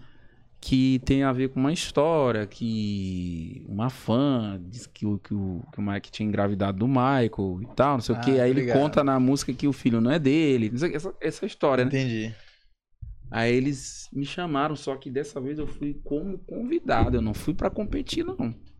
Já foi, já. Fui já com uma moralzinha lá em cima, que pai. isso, não, não é pra competir, tu vem aqui, tu vai receber um cachezinho Porra, massa, massa, massa. só pra cantar essa música. Porque assim, eles podiam escolher um monte de cara lá, pô. Sim. Pronto, tem o próprio Rodrigo Tisa, que é um cara, Sim. é o melhor que tem aí no mundo aí e tal. Eles foda. podiam chamar o cara. Sim. Mas não, eles gostaram tanto de mim que não, velho, a gente queria que tu viesse de novo, cara, pra fazer o Michael. Aí tu, peraí, deixa eu ver na minha agenda. Peraí, eu. Posso sim, posso sim. Ah, falando nisso aí, esse- essa questão de agenda e tal. Quando foi a primeira vez pra mim pro Máquina, eu conheci um cara. Eu conheci ele aqui em São Luís. Ele, eu fui convidado pra participar de um DVD do PP Júnior, Sim. que era na época do Lava Pratos, lá em São José de Ibamar. Inclusive, eu comecei a minha, minha carreira musical foi em Ribamar. Ai, Eu- eu, comecei a cantar, comecei a trabalhar com música, foi lá. Morei muitos anos lá. Praticamente é a minha segunda casa. E aí, cara, eu subi no palco, o bebê me chamou, aí faz uma capela aí, Jamilson, dessa música aqui e tal. Aí eu fiz, na época, acho que eu cantei Human Nature. Looking out, no, no gogó, sabe? Sem nada, assim. E o cara, bicho, que tava fazendo a iluminação, trabalhava na Record. Aham. Ele trouxe um cara da Record. Aí, beleza, a gente fez a nossa participação lá e tal. E sim, fui embora. Tava subindo ali a, a- ali a, escadaria que vai pra concha acústica e tal. Aí eu disse, cara, vamos, sei lá, vamos comer alguma coisa aqui. Aí sentei e ele tava lá, o cara, lanchando. Aí o cara veio. Cara, você que tava cantando lá no palco, né? Disse, é. Cara, você é muito bom. Tá, não sei o que que tem. Eu, eu sou da produção do, do Faro, do Rodrigo Faro, do Geraldo, da Sabrina. Só do nome- Marcos só- Mion. Só nome fraco, só nome Só fraco. fracos. Eu é mesmo, cara. Eu sou de São Paulo, pô. Trabalho na Record tal. Me dá teu contato aí que eu vou levar teu trabalho lá pra ver se tu te apresenta na Record. Aí eu, massa, cara. Quer dizer, eu já tava com o programa engatilhado e podia pintar mais, Mais programas. Já aproveitava a viagem. Né? via... Ia ser um negócio muito massa. Aí, beleza. Quando tava perto de eu viajar, aí quem mandou mensagem pra mim, a produção do Gugu. O Gugu já tava lá, né? Sim. Aí, nossa, cara, que a gente viu uns vídeos seus aqui, a gente queria pra você vir cantar aqui no programa e tal, não sei o quê. Aí, eu, pô, cara, que massa. Massa demais aí. Não, bora, vou. Aí eu falei assim, olha, eu tô indo pra São Paulo tal dia porque eu vou gravar o... Já falei com... Pô, Não é aquele, né? Que eu sou Vou convidado. gravar. Eu vou gravar o Artista Máquina da... cara. Artista cara, artista Eu cara, Vou gravar o Máquina da Fama do SBT. Então, assim, já tô com. Aí quando eu falei assim, cara, não, mas aí tu vai ter que cancelar o SBT pra fazer com a gente. É mesmo, vocês meteram essa. Aí eu, eita, cara, que droga. Aí eu disse, cara, não tem como fazer os dois, não. Não, porque é concorrente, não sei o quê. Tem Bicho, Jamilson pra todos, tem Jamilson pra eu- todos. Bicho, se- se- é, é, eles botaram uma grana, velho, pra me cancelar o programa. Foi mesmo. Pra mim relaxar o Máquina da Fama. Aí eu fiquei balançado, velho. Ora, como é que não Eu balança? fiquei balançado, eu, nossa, cara, e agora? Aí eu pensei, pensei, pensei. Aí eu mandei a mensagem pra ele. Cara, não. Não, não vai rolar. É muito ruim, né? Tu já tava comprometido com Uhum. outro programa, eles já tinham. Aí eu, eu disse, É, olha, eles me chamaram primeiro, eles me, me deram essa oportunidade. Então, assim, se for pra me fazer com vocês, só se fosse os dois. Eu fazia lá, fazia aí, tudo. Mas não dá pra me diz- dizer que não vou fazer lá pra fazer com vocês assim. Aí, beleza. Depois, quando eu cheguei lá, que eu passei, acho que uns três meses lá, cara. Foi mesmo. Foi. Passei um tempão lá. E lá E tu, eu- conseguia, tu conseguia fazer shows assim? Não. Ou era só por os programas? Não, era só os programas. E aí eu. Esse cara que trabalhava na Record, a gente ficou muito amigo. Muito amigo, muito amigo mesmo, assim, que. Coisa de irmão mesmo, assim. Então, assim. Eu ia. Fui pra São Paulo, fui pra casa de um primo meu lá. Então, assim, eu passava o dia inteiro na rua. Ia pra Record lá e já entrava lá como se eu fosse um funcionário da Record e tal, crachazinho. Minha casa, minha casa. minha casa. Almoçava aqui no, no refeitório lá, o, o Marcelo Rezende aqui, o Celso Russomano ali do lado. A galera, os artistas, os atores, tudo ali, de Massa. boa. E assim, eu sempre fui um cara pé no chão, nunca fui de. Nossa, não, eu sempre fui um cara na minha, sabe? E aí, quando eu chegava lá, como ele já tinha mostrado o meu trabalho pra maioria dos funcionários, quando eu chegava, os caras, "Ah, o cara lá, o Jackson, o cara canta muito, ah, não sei o quê. Então eu já era um, um cara assim que parecia que eu já era de lá, sabe? Tava à vontade. eu tava, à de vontade, boa, tava de sim. boa. Aí teve um dia que tava tendo a gravação do Rodrigo Faro. E aí o pessoal da produção dele me chamou. Me chamaram pra conversar e tal. Não, porque a gente queria que, que, que tu fizesse uma participação no Faro e tal, não sei o quê.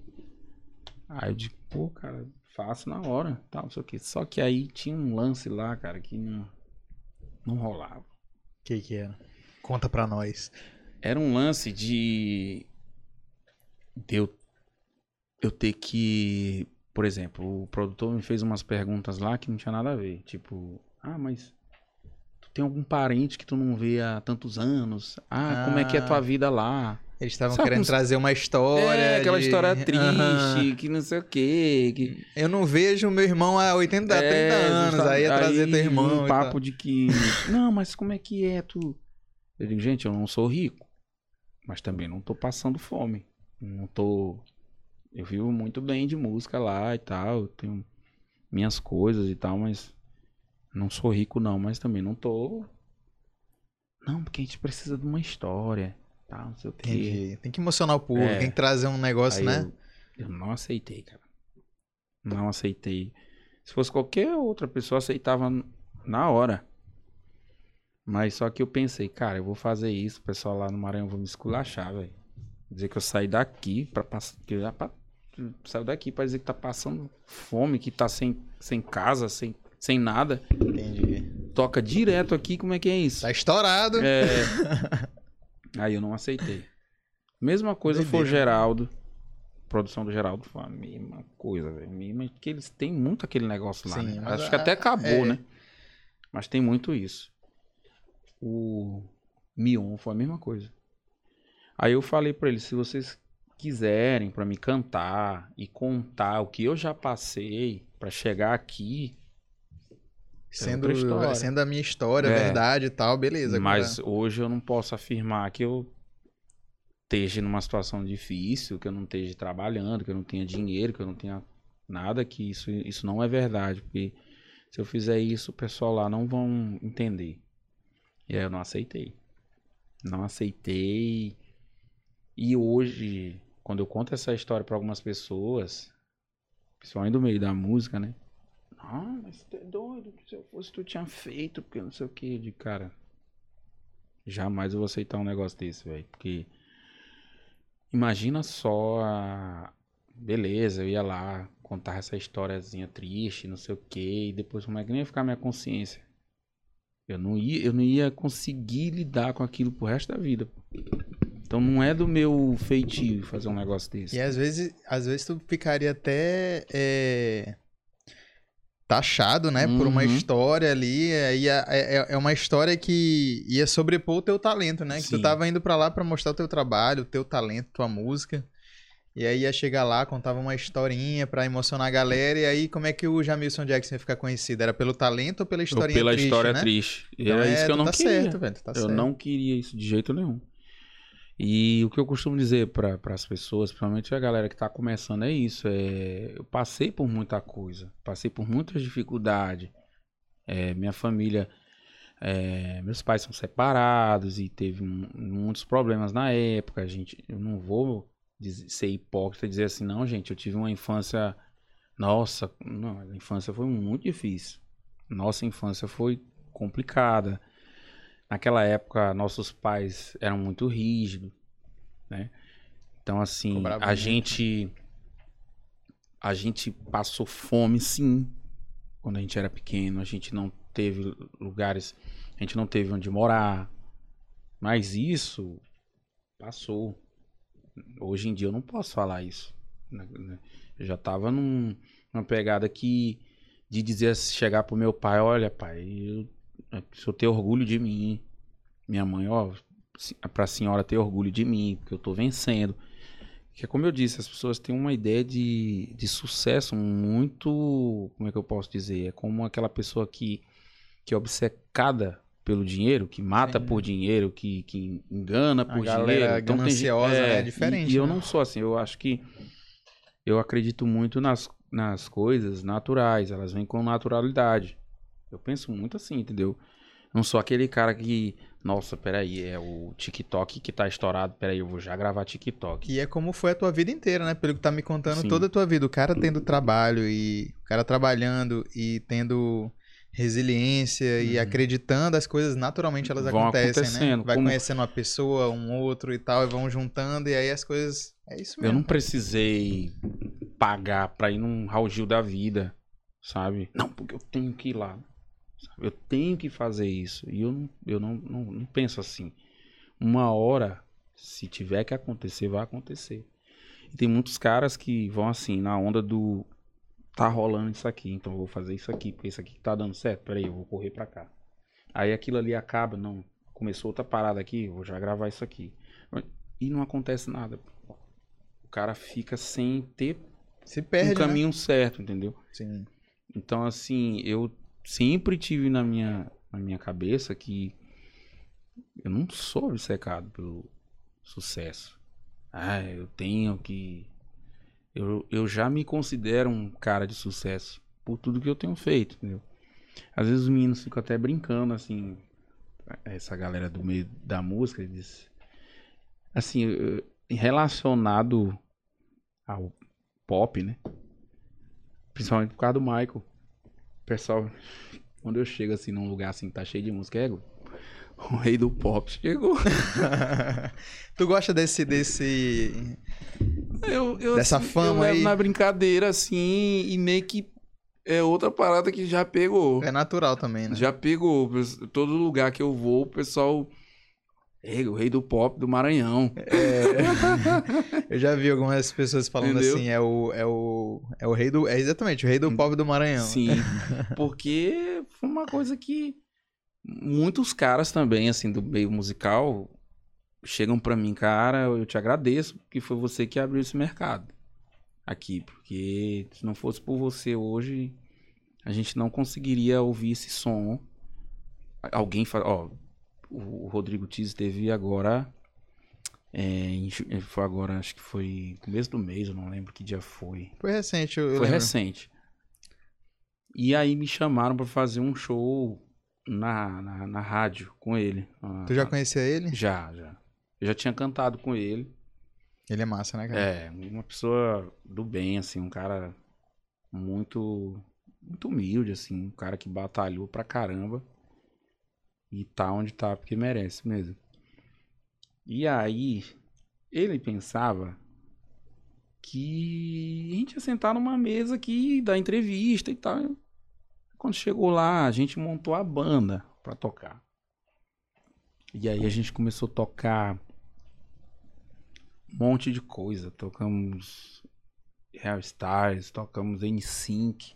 E ele pirando, cara.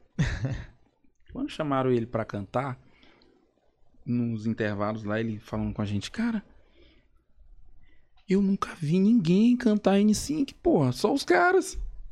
Só vi os caras cantando. Fora isso, eu nunca vi ninguém fazer isso. Então, quer dizer, por mais que algumas pessoas tenham preconceito com esse tipo de som, quando, quando a- a- a- o público gosta, velho, não tem jeito. Sim. Quando vê alguém fazer aquilo com, com maestria mesmo, com uma sonoridade bacana, qualidade, com né? qualidade, os caras ficam, nossa, velho. Né, No final, o público que decide, né? O É, que é eu, bom eu e o falo que- sempre isso, não adianta. E é como, eu, como eu, eu, eu digo assim que tudo que a gente tem feito hoje, cara, eu só tenho que agradecer o, o público, velho. Porque se não fosse o público encher o saco de dono de casa, de. A gente não estaria fazendo o que a gente faz hoje. E, Jamilson, a galera que tá contigo hoje é, é, é a mesma galera que tá ah, desde 2010? Como é que é a, a formação, A formação, assim, de 2010 pra cá, acho que só tem uma pessoa que tá comigo desde essa época, que é o baixista, que é o, o Davi Oliveira. O guitarra, que é o Guga, ele entrou em 2019. E o batera entrou, se eu não me engano, acho que foi 2020 ou foi 2021. hoje? E como é que é a relação da galera? Vocês são... Assim, é. É- é aquela- é aquela cara- família que, cara tipo assim- meu saco, velho. Que os caras são chatos pra caramba. Os caras resenha direto. Porque querendo ou não, esses é, grupos em si Não, costumam cara, ser é- tipo família. Tem briga, aí Ixi, tem é- treta, aí tem... Rapaz, é, é uma muita loucura, né? mole... Cara, é muita molecagem. caras, a gente viaja, bicho, é zoação pra caramba, velho. Aí teve um dia que eu disse pra eles assim, velho, eu vou me matar, que eu não aguento mais vocês. E os, Eu não aguento mais vocês, cara. e os, e os perrengues que vocês já passaram em, em- em Nossa, estrada, em muito, shows? cara, muito.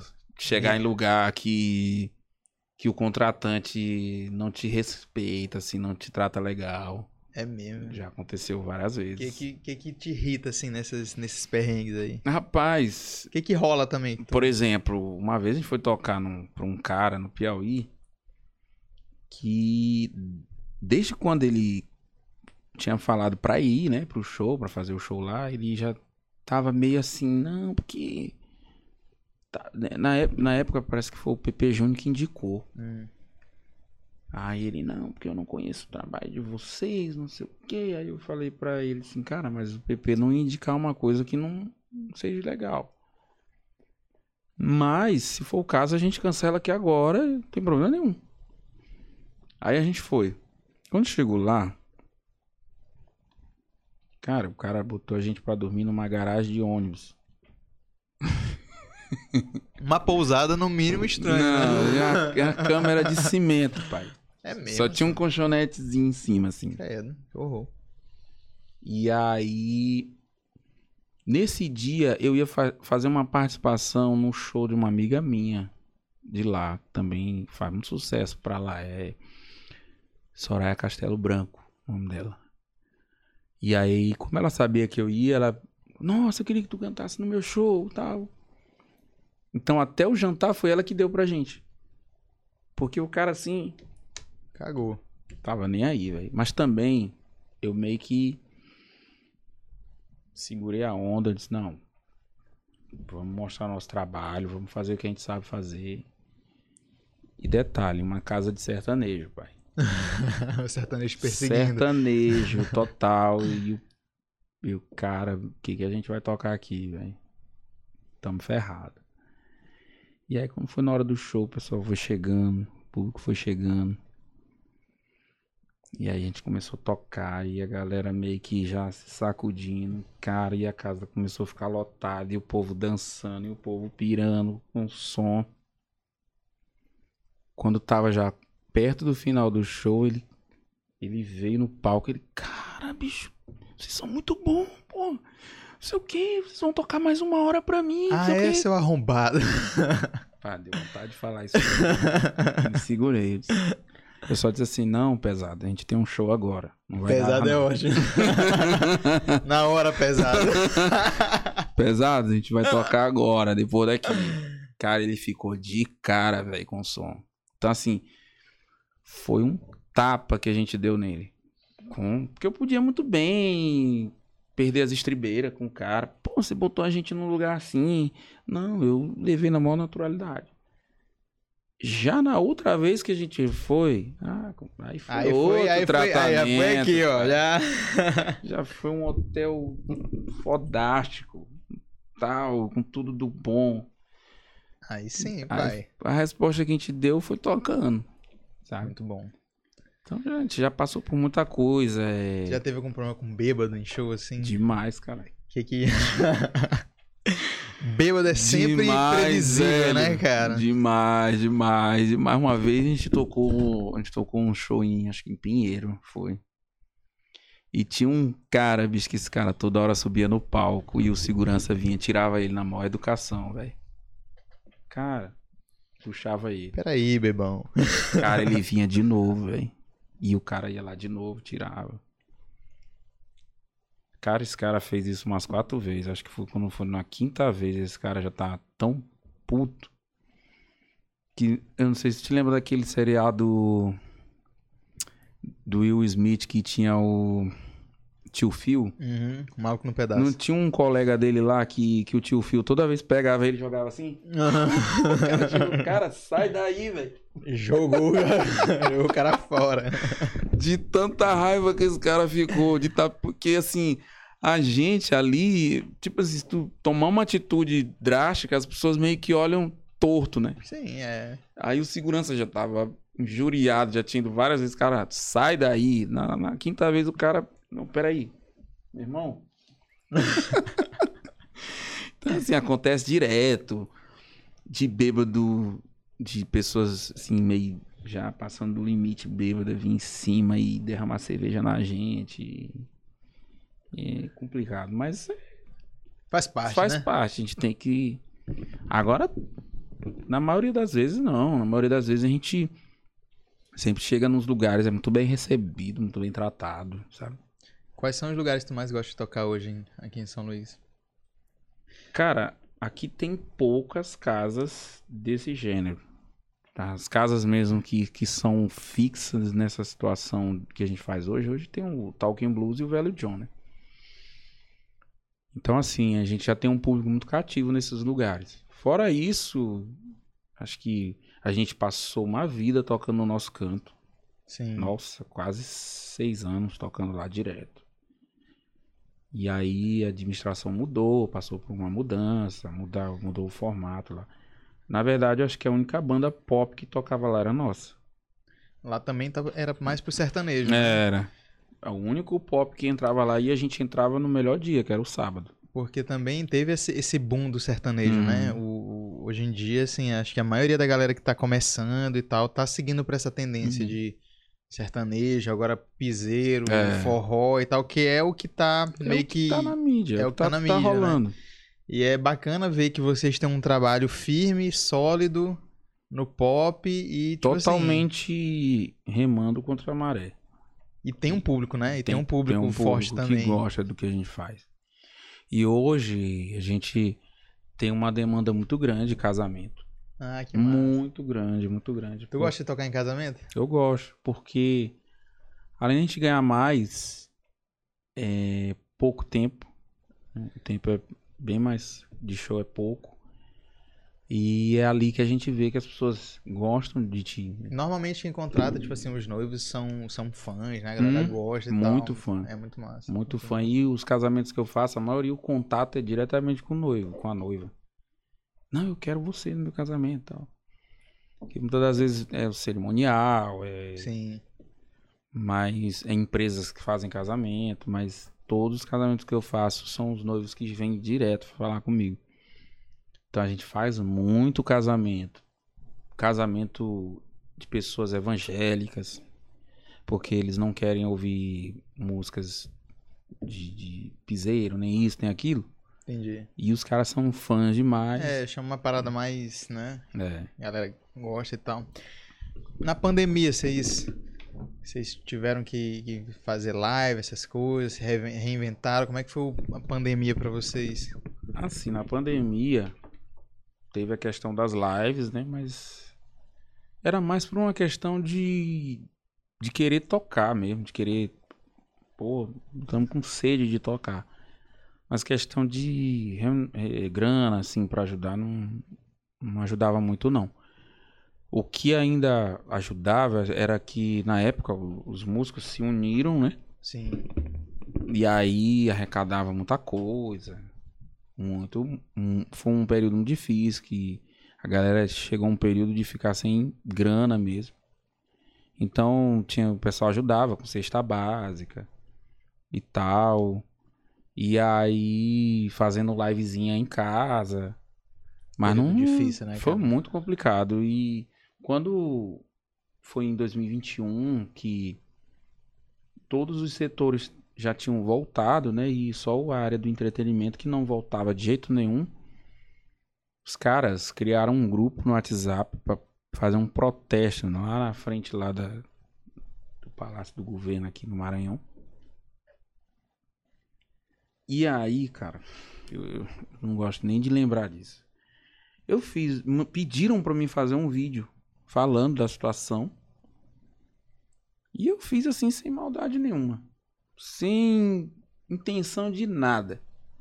Mas o, o pessoal me cara, fala real. Fala o que tá acontecendo, não vai. E eu falei, olha, a gente tá sem tocar, eu tô sem dinheiro. Eu não tenho dinheiro nem pra comprar comida. Então, só que no vídeo eu tava pedindo, não era pedindo dinheiro. Tava pedindo Pra pra voltar a trabalhar. voltar a trabalhar. Cara, mas o, o- o engraçado é que a galera pegou o vídeo do grupo, eh, botaram, no- eu botei no grupo e o vídeo se espalhou, cara. E por incrível que pareça, a galera se sensibilizou. Cara, muita gente, velho, meu celular não parava de tocar. WhatsApp, mensagem. Cara, me manda a tua conta. Meu Deus do céu. Milionário aqui, não tô pedindo dinheiro, cara. um monte de dinheiro Cara, chegando. fizeram campanha, velho. Botaram minha foto assim. Aí tu levava pros programas da Record, Jamilson. Porra! Botaram minha foto, botaram assim, vamos ajudar o nosso amigo, músico, não sei o quê. Caraca, velho. Cara, eu fiquei mal, velho, assim. Fiquei, meu Deus do céu, não era pra isso. Agora tem uma história pra levar pro, pro, Pô, cara. pro Rodrigo Faro. Pessoal, eu- cara, me dá teu Pix, me dá tua conta. Eu, gente, aí eu, beleza, comecei a mandar. E o pessoal, ó, grana, rapaz, grana. E aí, já tava tão tal que eu disse, não, peraí, eu vou mandar a conta dormindo da banda aqui pra Sim, ajudar os caras galera também. e tal. Então foi um negócio assim que eu pude ver o cara, a galera gosta de mim, velho. Sabe assim, porque eu fiz com essa intenção, sabe? Sim. E muitas vezes a gente a gente tem uma impressão que é tipo assim, que as pessoas meio que não têm. Por exemplo, o, o- quando o Michael Jackson ia fazer aquela turnê, quando ele morreu, Sim. parece que em menos de duas horas eles venderam um bilhão e meio de ingressos. Um bilhão e meio de ingressos. Quer dizer, tava marcado para fazer só 10 shows. Com essa procura toda, os caras tiveram que aumentar para 50 shows só em Londres. E de lá, eles iam fazer uma turnê mundial, que o primeiro lugar seria no Brasil. Caralho, que foda. Isso eu não sabia. Aí o, o Michael Jackson, ele era muito. Eles, o Lionel Rich era uma espécie de. Como é, que eu Mentor. é, um cara assim que cuidava do Michael Jackson. Ele amava o Michael Jackson, assim, um amigo que. Irmão. Irmão mesmo, sabe?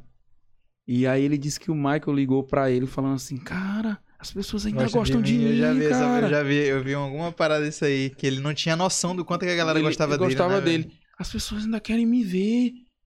Caramba. Que ele tava meio paradão, né, na, na época. Ia Aí voltar o com uma turnê. Lionel Rich falou assim: Tá ficando doido? tu não tem noção do, do que você representa, cara. Do teu nome, né, da tua É grandeza. o da tua grandeza. Todo mundo. Bicho, todo mundo te adora, cara. Porque o cara foi massacrado, velho. Então, assim, a gente tem essa onda de achar que. Não, eu tenho um público, mas eu não sei se a galera. Bicho, foi uma loucura nessa época. O povo ligando, preocupado. Cara, deixa eu ir na tua casa te ajudar. Não sei o que. No outro dia tinha um. Deixa eu construir uma parede aqui pra ti, um Bicho, muro, deixa eu rebocar aqui tua. Eu morrendo de vergonha, bicho. Mas, cara, foi um- me ajudou muito nessa época. Me ajudou muito porque. Mas o que mais me atingiu não foi nem a questão de. Tanto assim. O que, que deixava a gente mais depressivo. Porque o artista, ele se alimenta de estar no palco, né? Então o que deixava a gente mais depressivo era a questão de não poder se apresentar. Era Sabe? não trabalhar, né? É. Isso que era tava, pe- Você- que tava pegando. Tem construir um legado, construir uma história, um negócio e de repente, pá! E agora? Não E foi mais- do nada, foi um Foi negócio que ninguém nada, é. esperava, né? Ninguém conseguia prever. É, Foi- Foi do foi nada, pesado. assim. Passamos muito tempo sem. Mas também, cara, quando. Será assim, vai voltar. Bora, vambora. Não parou mais, velho. E, e teus projetos futuros, assim, o que que tu tem planejado aí pros próximos Cara- anos? O que que tu... Tuas expectativas? A gente. A gente tá com um projeto de fazer música autoral, né? Uhum. Falado, gravar alguns Como é que tá videoclipes. A gente tá começando a desenhar esse projeto agora. hein? Criar melodias e, e arranjos. Investir em videoclipe, coreografia, aquelas coisas. E brevemente, assim, a gente tá com, com planos de sair. E dar um tempo fora mesmo, sabe? Mas isso é uma coisa pra mais tempo. Videoclipes é com Aranha Studio, não é isso? Ou Tamo junto, cara. A gente tá aí pra isso. E aí vocês querem sair e fazer- Sair, fazer show fora. Tipo, a gente já tem contato de pessoas já em Portugal. Entendeu? Gente que quer levar a gente pra lá. Pra passar uma temporada mesmo, sabe? Os planos são esses. E aí, tipo, hoje eu tô. Eu, eu tô com 41 anos, cara. Sério, velho? 41. Porra, Então, assim, tá conservado, o cara tá conservado. eu falo assim, é, é, os meninos, pô, cara, tô com 41, pô, Jamils, tá mal, hein, cara. Mas realmente, a galera não deselegante, eu não ia ser deselegante. A galera não, não, a galera fica de cara, assim, sabe? Então, assim, eu, eu pretendo, acho que, sei lá, daqui uns 10 anos, tipo, chegar aí, ó. A gente sempre fala isso. Mesmo hoje, eu, eu falo, pô, dá uma parada. Mas assim. Que nada, tu vai é, sentir falta, A gente sente vai sentir falta. e- falta. mas assim, eu quero chegar num ponto que eu, olha, eu, pô, eu construí uma história e vou dar uma parada, agora eu vou descansar, vou viajar e tal. Mas antes disso, eu quero fazer coisas mais além, sabe? Trabalhar, deixar o legado, né? É. Pronto. O que, que tu gosta de fazer, cara, no teu, no teu. Quando tu não tá atolado de trabalho? Quais são os teus Cara, hobbies? hein? eu assim. Ficar em casa mesmo. É um cara mais caseiro? Eu sou muito caseiro, eu não saio pra lugar nenhum, assim, É pra mesmo? show. Não. Muito raro alguém me ver assim em show. Em... Porque a vida já, já, É. tá muito, já é muito corrida, né? Tua rotina já é muito E cansativa. aí, geralmente quando eu chego em algum lugar, assim, que tem, tem outros artistas cantando, aí a galera sempre quer pra gente cantar e tudo, mas eu meio que sou muito, como eu te falei, eu sou tímido pra caramba. Então eu meio que não saio muito. Não. O máximo que eu saio assim é, sei lá, dar uma volta no shopping. Dá um rolê. É, mas muito raro. Eu fui no show do Rodrigo Teaser porque eu tinha que ir. Mas quase que eu não ia. É mesmo? eu não sei se tu tem essa vibe também. Eu sou muito assim, ó. Tem dia que eu vou sair e eu sou só o, o- João, saca? Agora, quando, tipo assim, é um dia de show, aí eu sou o João artista. Eu já saio artista de- desde quando eu saio de casa. Já tô. Sim. É, eu Tá tenho um essa, modo assim, é, eu saca? Eu tenho não sei essa se tem essa parada. Eu parada. já fico antenado desde a, de- do dia que vai rolar a parada. É a roupa que eu boto. É, É, tipo assim, é toda é, uma. justamente. Uma preparação, né? Só que, por exemplo, os dias. Os dias que eu tiro mesmo assim pra mim, cara, eu vou me desligar aqui do mundo. Pô, na segunda-feira, velho. É o meu dia, pai, de, de- de descansar, de desligar de tudo. Sou um cara muito, muito noveleiro, velho. É mesmo. Eu assisto Tu tá assistindo Pantanal, tá? direto. tá ligado na Juma? É assim, ó. O Pantanal, eu assisti a primeira versão. Foi mesmo, cara. Assisti, eu tinha nove anos. Assisti a primeira versão e tô assistindo agora pra comparar uma com a outra. É mesmo. Porque eu sou chato com o negócio de novela, pai. É mesmo, que massa, velho. Porque assim, na época, na, assim, na nossa época, a gente era meio que proibido de um monte de coisa. Então Sim. eu assistia televisão quando todo mundo tava assistindo. Então eu, eu acostumei a ver novela. Sim, E tinha um outro detalhe nas novelas que me atraía muito, que eram os temas, sim. as músicas. Então, assim, todo tipo de som, de, de música, eu sei, a, a, essa música foi do personagem tal. Caralho, que massa. Eu conheço tudo. E porque tinha uma época que, era, que tinha as novelas, aí lançava o CD das músicas Nossa, nacionais. cara. Aí Nacional lançava o CD das internacionais. Eu gostava muito dos CDs cara. O internacionais. cara saía de casa pra comprar o, o que disco, eu dei de velho. presente pra minha mãe, de Dia das Mães, de Natal, de, de CD internacional de novela, tu é doido, pô. Foi Cara, muito. cara, era muito bom, cara. E Então, eu que ficava ouvindo. Eu, eu tava desde a. Da, da- Quando saiu o boom na internet que iam fazer um remake de Pantanal, eu fiquei, nossa, velho, eu vou dar uma sacada porque. é, na época, tipo assim, foi um divisor de águas, pô. Porque o cara passou pela Globo, a Globo não quis o projeto, achou que ia gastar muito dinheiro e lá Estão gastando. né? pro Mato Grosso, não sei o que e tal, fazer uma novela lá dentro do Pantanal. Até os bastidores dessa parada eu sei tudo, que eu, que eu- eu pesquiso tudo sobre. Tu é um isso. curioso, é um especialista, curioso. né? Então assim, eu não só assisto a, no- a novela, eu quero saber tudo que tá. Bastidores. Então, o cara meio que ele ficou chateado, o Benedito Rui Barbosa, porque ele só fazia novela pro, pro horário das seis. Ele queria fazer uma novela pro horário nobre. Então ele já tinha um projeto chamado Amor Pantaneiro. Hum, É, toda a sinopse já era da Globo. Tal. Aí o Jaimon Jardim tava na manchete. E aí eles souberam que o Benedito pediu demissão. hum. E cara, a gente tá querendo fazer uma novela aqui, uma novela rural. E aí? Aí, Ja- Jamilson News do cenário Eu tô da dando aqui todo. E, e Jamilson, rapidão, Eu vou eu vou só no banheiro rapidão, porque eu tô... Tá vendo que eu tô me contorcendo aqui, ó? Bota o chat ao vivo aí, lá, mandem perguntas pra Manda Jamilson. pergunta aí. Se tu quiser ir no banheiro também, mano, fica à vontade.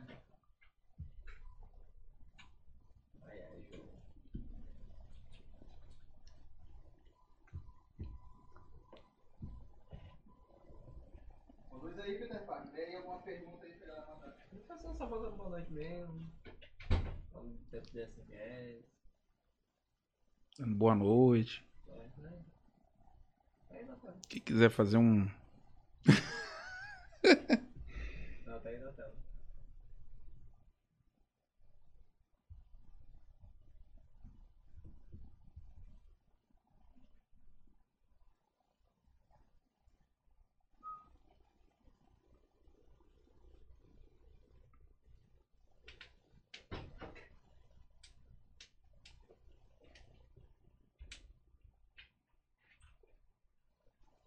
Ai, voltei.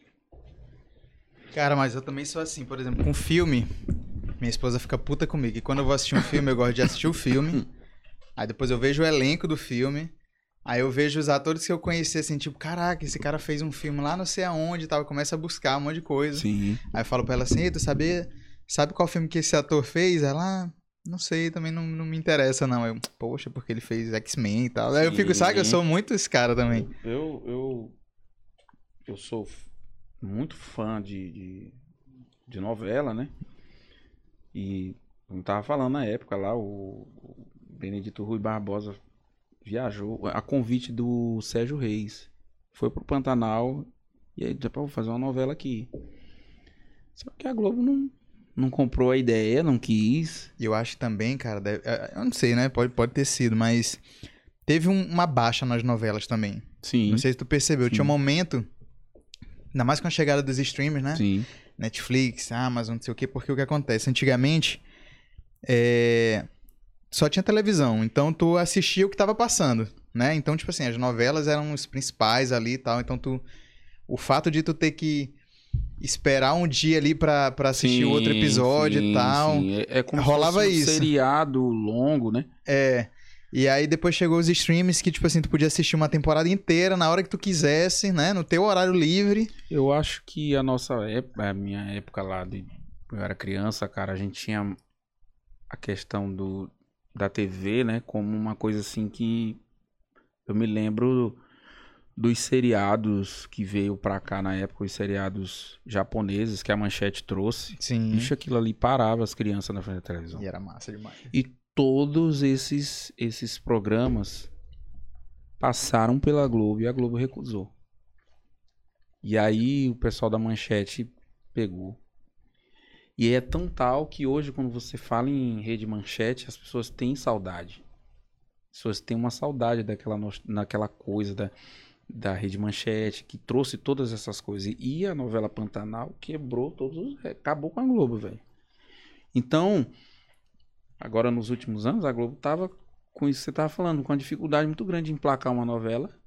E aí, não, vamos trazer a novela. Eles compraram os direitos. Sim. Inclusive, tem até uma briga lá com o SBT, porque o SBT reprisou a novela em 2008. Hum, O que aí, que o Silvio- o, o babado, tu sabe do babado Sei mesmo? de tudo, cara. o, o, o Silvio Santos comprou as fitas, ele não comprou o direito da novela.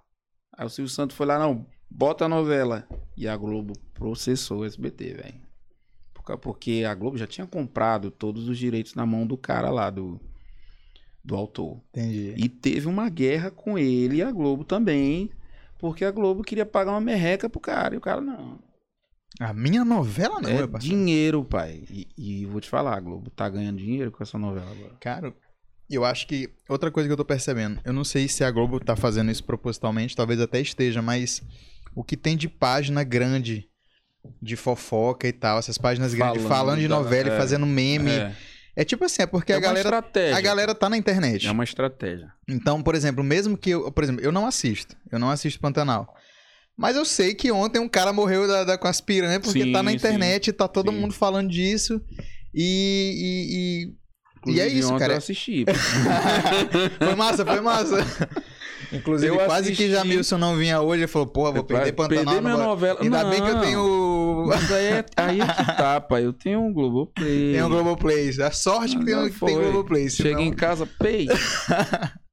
Já foi. Mas é isso, pô. Eu acho que a, a Globo tinha, tinha perdido um pouquinho, assim, a audiência, o público, né, da, da novela. Até porque a galera, até a galera mais velha já estão nos streams também. Sim. O que tem de, de- da, da galera, por exemplo, da, da idade da minha mãe, minha mãe mesmo, as amigas dela falando de série, indicando uma É. série pra outra, eu acho massa, saca? Cara, e Então, eu me lembro da época do Michael, quando ele veio no Brasil. Como você falou, os únicos meios de comunicação que a gente tinha era a TV, o rádio e as bancas de jornais. Então, assim, Sim. eu me lembro que na época foi uma repercussão, cara, tão grande, assim, um negócio, boom, assim, tão grande, que o Brasil parou na época que esse cara veio aqui. E aí, só se falava nisso na TV, no rádio, No e você corria pras bancas de jornal. Aí meio que você comprava aquele jornal, aquela revista, já tirava um recorte.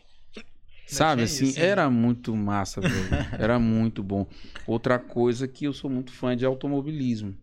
Eu amo assistir Fórmula 1, Stock Car.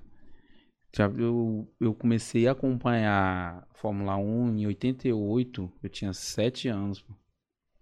E o engraçado que eu nunca tinha assistido, né? Tu já correu aqui nesse kart daqui de São Não, Luís? Não? Tem vontade de correr, não? Demais. Vou te, vou demais, te botar numa. numa demais, eu vou te pai. botar numa barca aí pra gente correr um. Segunda-feira. É sério, eu tenho muita vontade de, de- Eu tinha vontade de ser piloto de Fórmula 1, mas.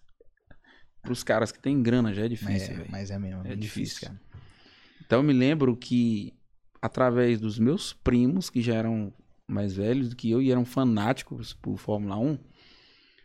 E aí, nesse dia que eu fui assistir, teve uma corrida no Japão, que era uma corrida que o Ayrton Senna precisava ganhar para poder ser campeão pela primeira vez. E aí eu me lembro que eu vi aquela euforia dos meninos levantando e eu peguei fui levantar para assistir. E os meus tios na sala assistindo Na de o madrugada parava, né, pra ver o de Ayrton madrugada Senna, é e aí eu, eu me lembro, cara, que foi um negócio assim, que foi um negócio tão Grandioso. me né? impactou de uma forma pelo fato de eu ver o cara naquele dia ele largar na, na pole position, o motor morreu, ele caiu pra vigésimo. E cara, e o cara veio de lá, velho. Na Uma recuperação assim absurda. Sabe aquele cara que não desiste?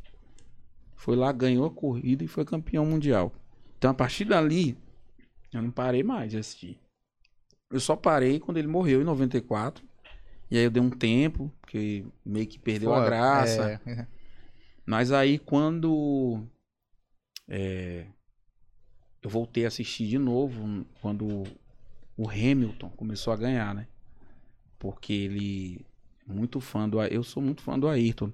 E ele era muito fã do Senna e tudo, tudo, todas as conquistas dele, ele dedicava o Senna, é um cara que tem uma Ganhou se ele- até, ele... ganhou até agora uma, uma, uma... Ele é cidadão honorário Sim, brasileiro agora e tal. Ele, ele sempre deixou claro que o Senna é o maior ídolo dele. E aí eu comecei a acompanhar o cara, certo? Quer dizer, ele já nas categorias de base, ele já fazia parte da equipe que era a mesma equipe do Senna. Ele criança. Os caras da, da McLaren já tinham contratado ele pra é louco, ser né? um futuro piloto do- da- da, da escuderia. Quer dizer, o cara chegou lá arrebentando, velho. E aí, quando ele foi pra Mercedes, pronto, ninguém ganhou mais nada, só ele. E aí. Hoje é o cara que tu mais, mais gosta? assim, é o cara que eu. Da atualidade. Assim, eu não acho ele o melhor. Eu não acho. Quem tu acha que é o eu melhor acho hoje? que o, o, o melhor piloto hoje é o Verstappen. O Verstappen outro dia tava aí, tu soube? Soube? Eu fiquei doidinho quando eu olhei o Eu avião fiquei dele e doido falei, pra "Velho, ver ele, cara, assim, mas. Correria, né? Mas assim, eu, eu acho que ele é um cara que ele entrou no time certo, na hora certa e conseguiu ganhar tudo. Eu acho ele melhor do que o Schumacher. Eu muita coisa que o Schumacher ganhou foi na trapaça, na, na- sabe? Tipo, eu, não gosto de comparar um com o outro. Pra mim, o, o, Ayrton, tudo que eu vi dele, foi, pra mim foi o melhor de todos. Porque o que aquele cara fazia, bicho, era coisa de louco, né? E talvez se ele tivesse não tivesse morrido naquele dia, com certeza, no mínimo, seis títulos ele teria. Mas é uma coisa que, infelizmente, a gente não pôde ver e eu fiquei muito triste na época que ele morreu. Fiquei mal mesmo, tanto que até hoje eu lembro das coisas dele, eu assisto as coisas dele. Sou muito fã dessas coisas, cara. Hoje tu ainda é São- um cara que acorda de madrugada pra assistir uma corrida? Sim. É, me Sim. acompanha e tal. Por exemplo, é, teve uma corrida, acho que foi em, não sei se foi em Dubai, ano passado, né? Esse ano eu não tenho acompanhado muito. Porque geralmente quando eu chego já terminou e tudo. Mas ano passado eu acompanhei a temporada todinha, que foi a temporada que o Verstappen ganhou. Sim. Foi Pau a pau, né? pau a pau, velho. O que eu acho legal hoje em dia, porque também, assim, eu vejo muito pouco, mas o que eu percebo é que tem muito um favoritismo muito grande no, no, no Lewis Hamilton nos Sim. últimos anos, que eu acaba me fazendo perder, a- pa- parece que perde a graça. é Sim, tipo, é tipo, por exemplo, campeonato alemão. Todo ano o Bayern Munique ganha. Eu Uhum. fico tipo assim, eu não gosto de campeonato alemão, porque O que eu percebo é que, tipo assim, o cara largou na pole position e ganhou. é, tem isso também. A gente Entendeu? não vê muita vari... é, Não não tem tem, a variação. E a diferença dos carros dos anos 80 pros carros de hoje. Cara, o cara tava aqui, ó. Tinha que passar a marcha aqui. Segurava só com uma mão aqui. Hoje não, o cara tá aqui, ó. Tem, um- inventaram uma tal de asa móvel. O cara aperta o botão aqui, o cara. É como o Piquet fala, né? Não, hoje tá. se- talvez se o Piquet pegasse um carro desse na época, imagina só Sim. um Nelson Piquet pegando um carro desse. O cara ia destruir, velho. E antigamente o negócio, o bicho pegava, velho. Os vou te levar brig- pra tu correr de kart aqui com a gente, James. Pra tu ver o que que é É louco. Automobilismo, meu parceiro. Tu é Pô, doido, é massa cara, demais. E o pior é massa. que eu, eu sou um cara, tipo assim. Eu não sabia que eu era competitivo. Uhum. Até ir lá no, no, no kart, meu amigo. Na hora que eu entro no kart ali começo, meu amigo, Sai eu da frente, doido. É muita loucura, a adrenalina ali. Rapaz, será que dá? Vai dar. Tem, sai cortando o povo. É massa, é massa demais. É uma experiência massa Cara, demais. tem, tem- tem uma história dessa época do, do Senna que é, tinha um cara que tinha acabado de entrar na Fórmula 1. O nome dele é Ed Vine. Ele corria na mesma equipe do Rubinho. O Rubinho também tinha acabado de entrar, né? Então você sabe que quando você tá na frente, seu, seu líder, e aí tem uns retardatários. Sim. Cara, aí tava o Senna em primeiro e tinha. Foi uma corrida no Japão. Tinha um Senna e tinha um Damon Hill em quarto. O Senna já tava dando uma volta no quarto lugar Caralho. do cara. E esse outro louco, acho que tava, sei lá, em 15, sei lá. O Senna já tava pra dar uma volta nele. Então os retardatários tem que deixar o líder passar. E o cara lá na frente. Não, eu tô aqui, velho. Tá, o, o Senna era o líder do campeonato, o outro era o vice-líder, então ele tava se achando o cara e não saía da frente.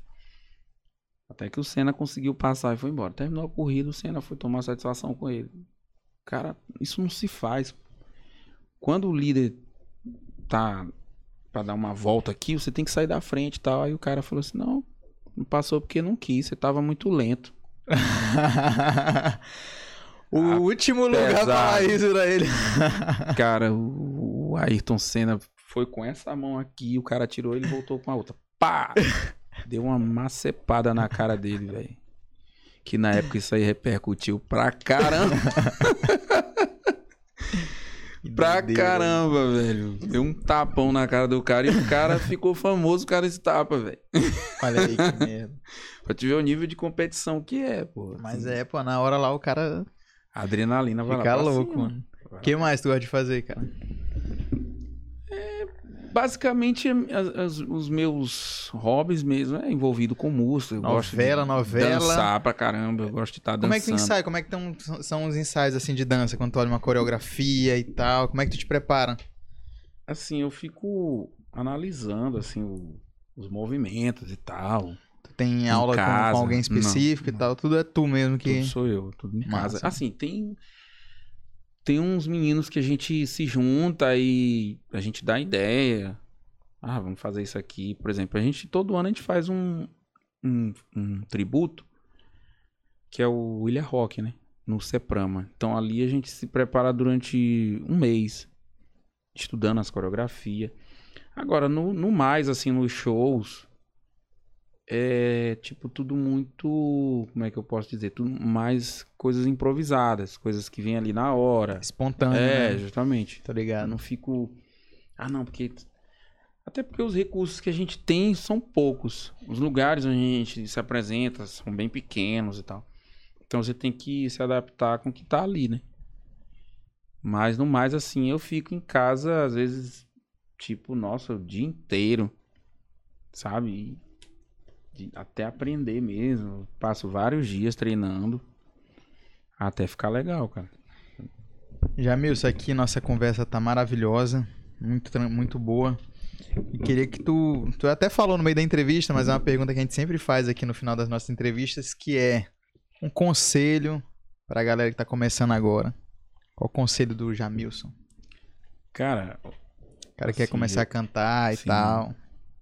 primeiramente, pé no chão, né? Ter muito pé no chão, ter muita tranquilidade e não ligar muito pra que alguém chegue e diga: ah, não, velho, não faz isso aí não, que não vai dar certo, que não vai rolar, porque eu ouvi muito isso, né? É seguir aquilo que quer mesmo, quer fazer e independente, como eu falei, independente se vai dar certo ou não. Vai e faça, velho. E confia, enfim, em Deus que, que dá certo. Porque eu nunca fiz nada. Não, porque tem que dar certo. Ah, eu vou fazer porque se não der certo eu vou me frustrar. Vou... Porque é isso que acaba frustrando muito muita gente que quer cantar, que quer estar no meio do show business, que não dá certo. É essa coisa de ter que fazer apenas por querer que gere sucesso. E eu não penso assim. Então, o conselho que eu dou é esse: pé no chão, humildade, ir pelos caminhos certos, não passar por cima de ninguém, é acreditar em si mesmo, sabe? Não ouvir, sabe, críticas de pessoas que não vai te contribuir em nada. E bola pra frente, velho, que uma hora vai dar certo. E onde é que a galera te encontra? Fala aí tuas redes sociais. É, o Instagram é arroba jamilson.jackson. Facebook também. YouTube. E os shows a gente fixo mesmo é o velho John Talking Blues. O resto aí a galera pode pegar o telefone aí, o 81526217 e casamento, pai. Bora- Contratem, contratem Bora que o homem casar, é estourado. Bora casar, bora casar, bora. Eu tô aí. Jamilson, muito obrigado. Pessoal, Obrigado, cara. se inscreva no canal, dá o like, ativa as notificações. Eu já falei se inscreva? Se inscreva. Por favor, se inscreva. A gente tá chegando a 2 mil inscritos. Então se inscreva no canal e me segue também, arroba eu, João Cordeiro, e o arroba Caçando Conversa Podcast. Encontro vocês na próxima terça. Até mais. Valeu.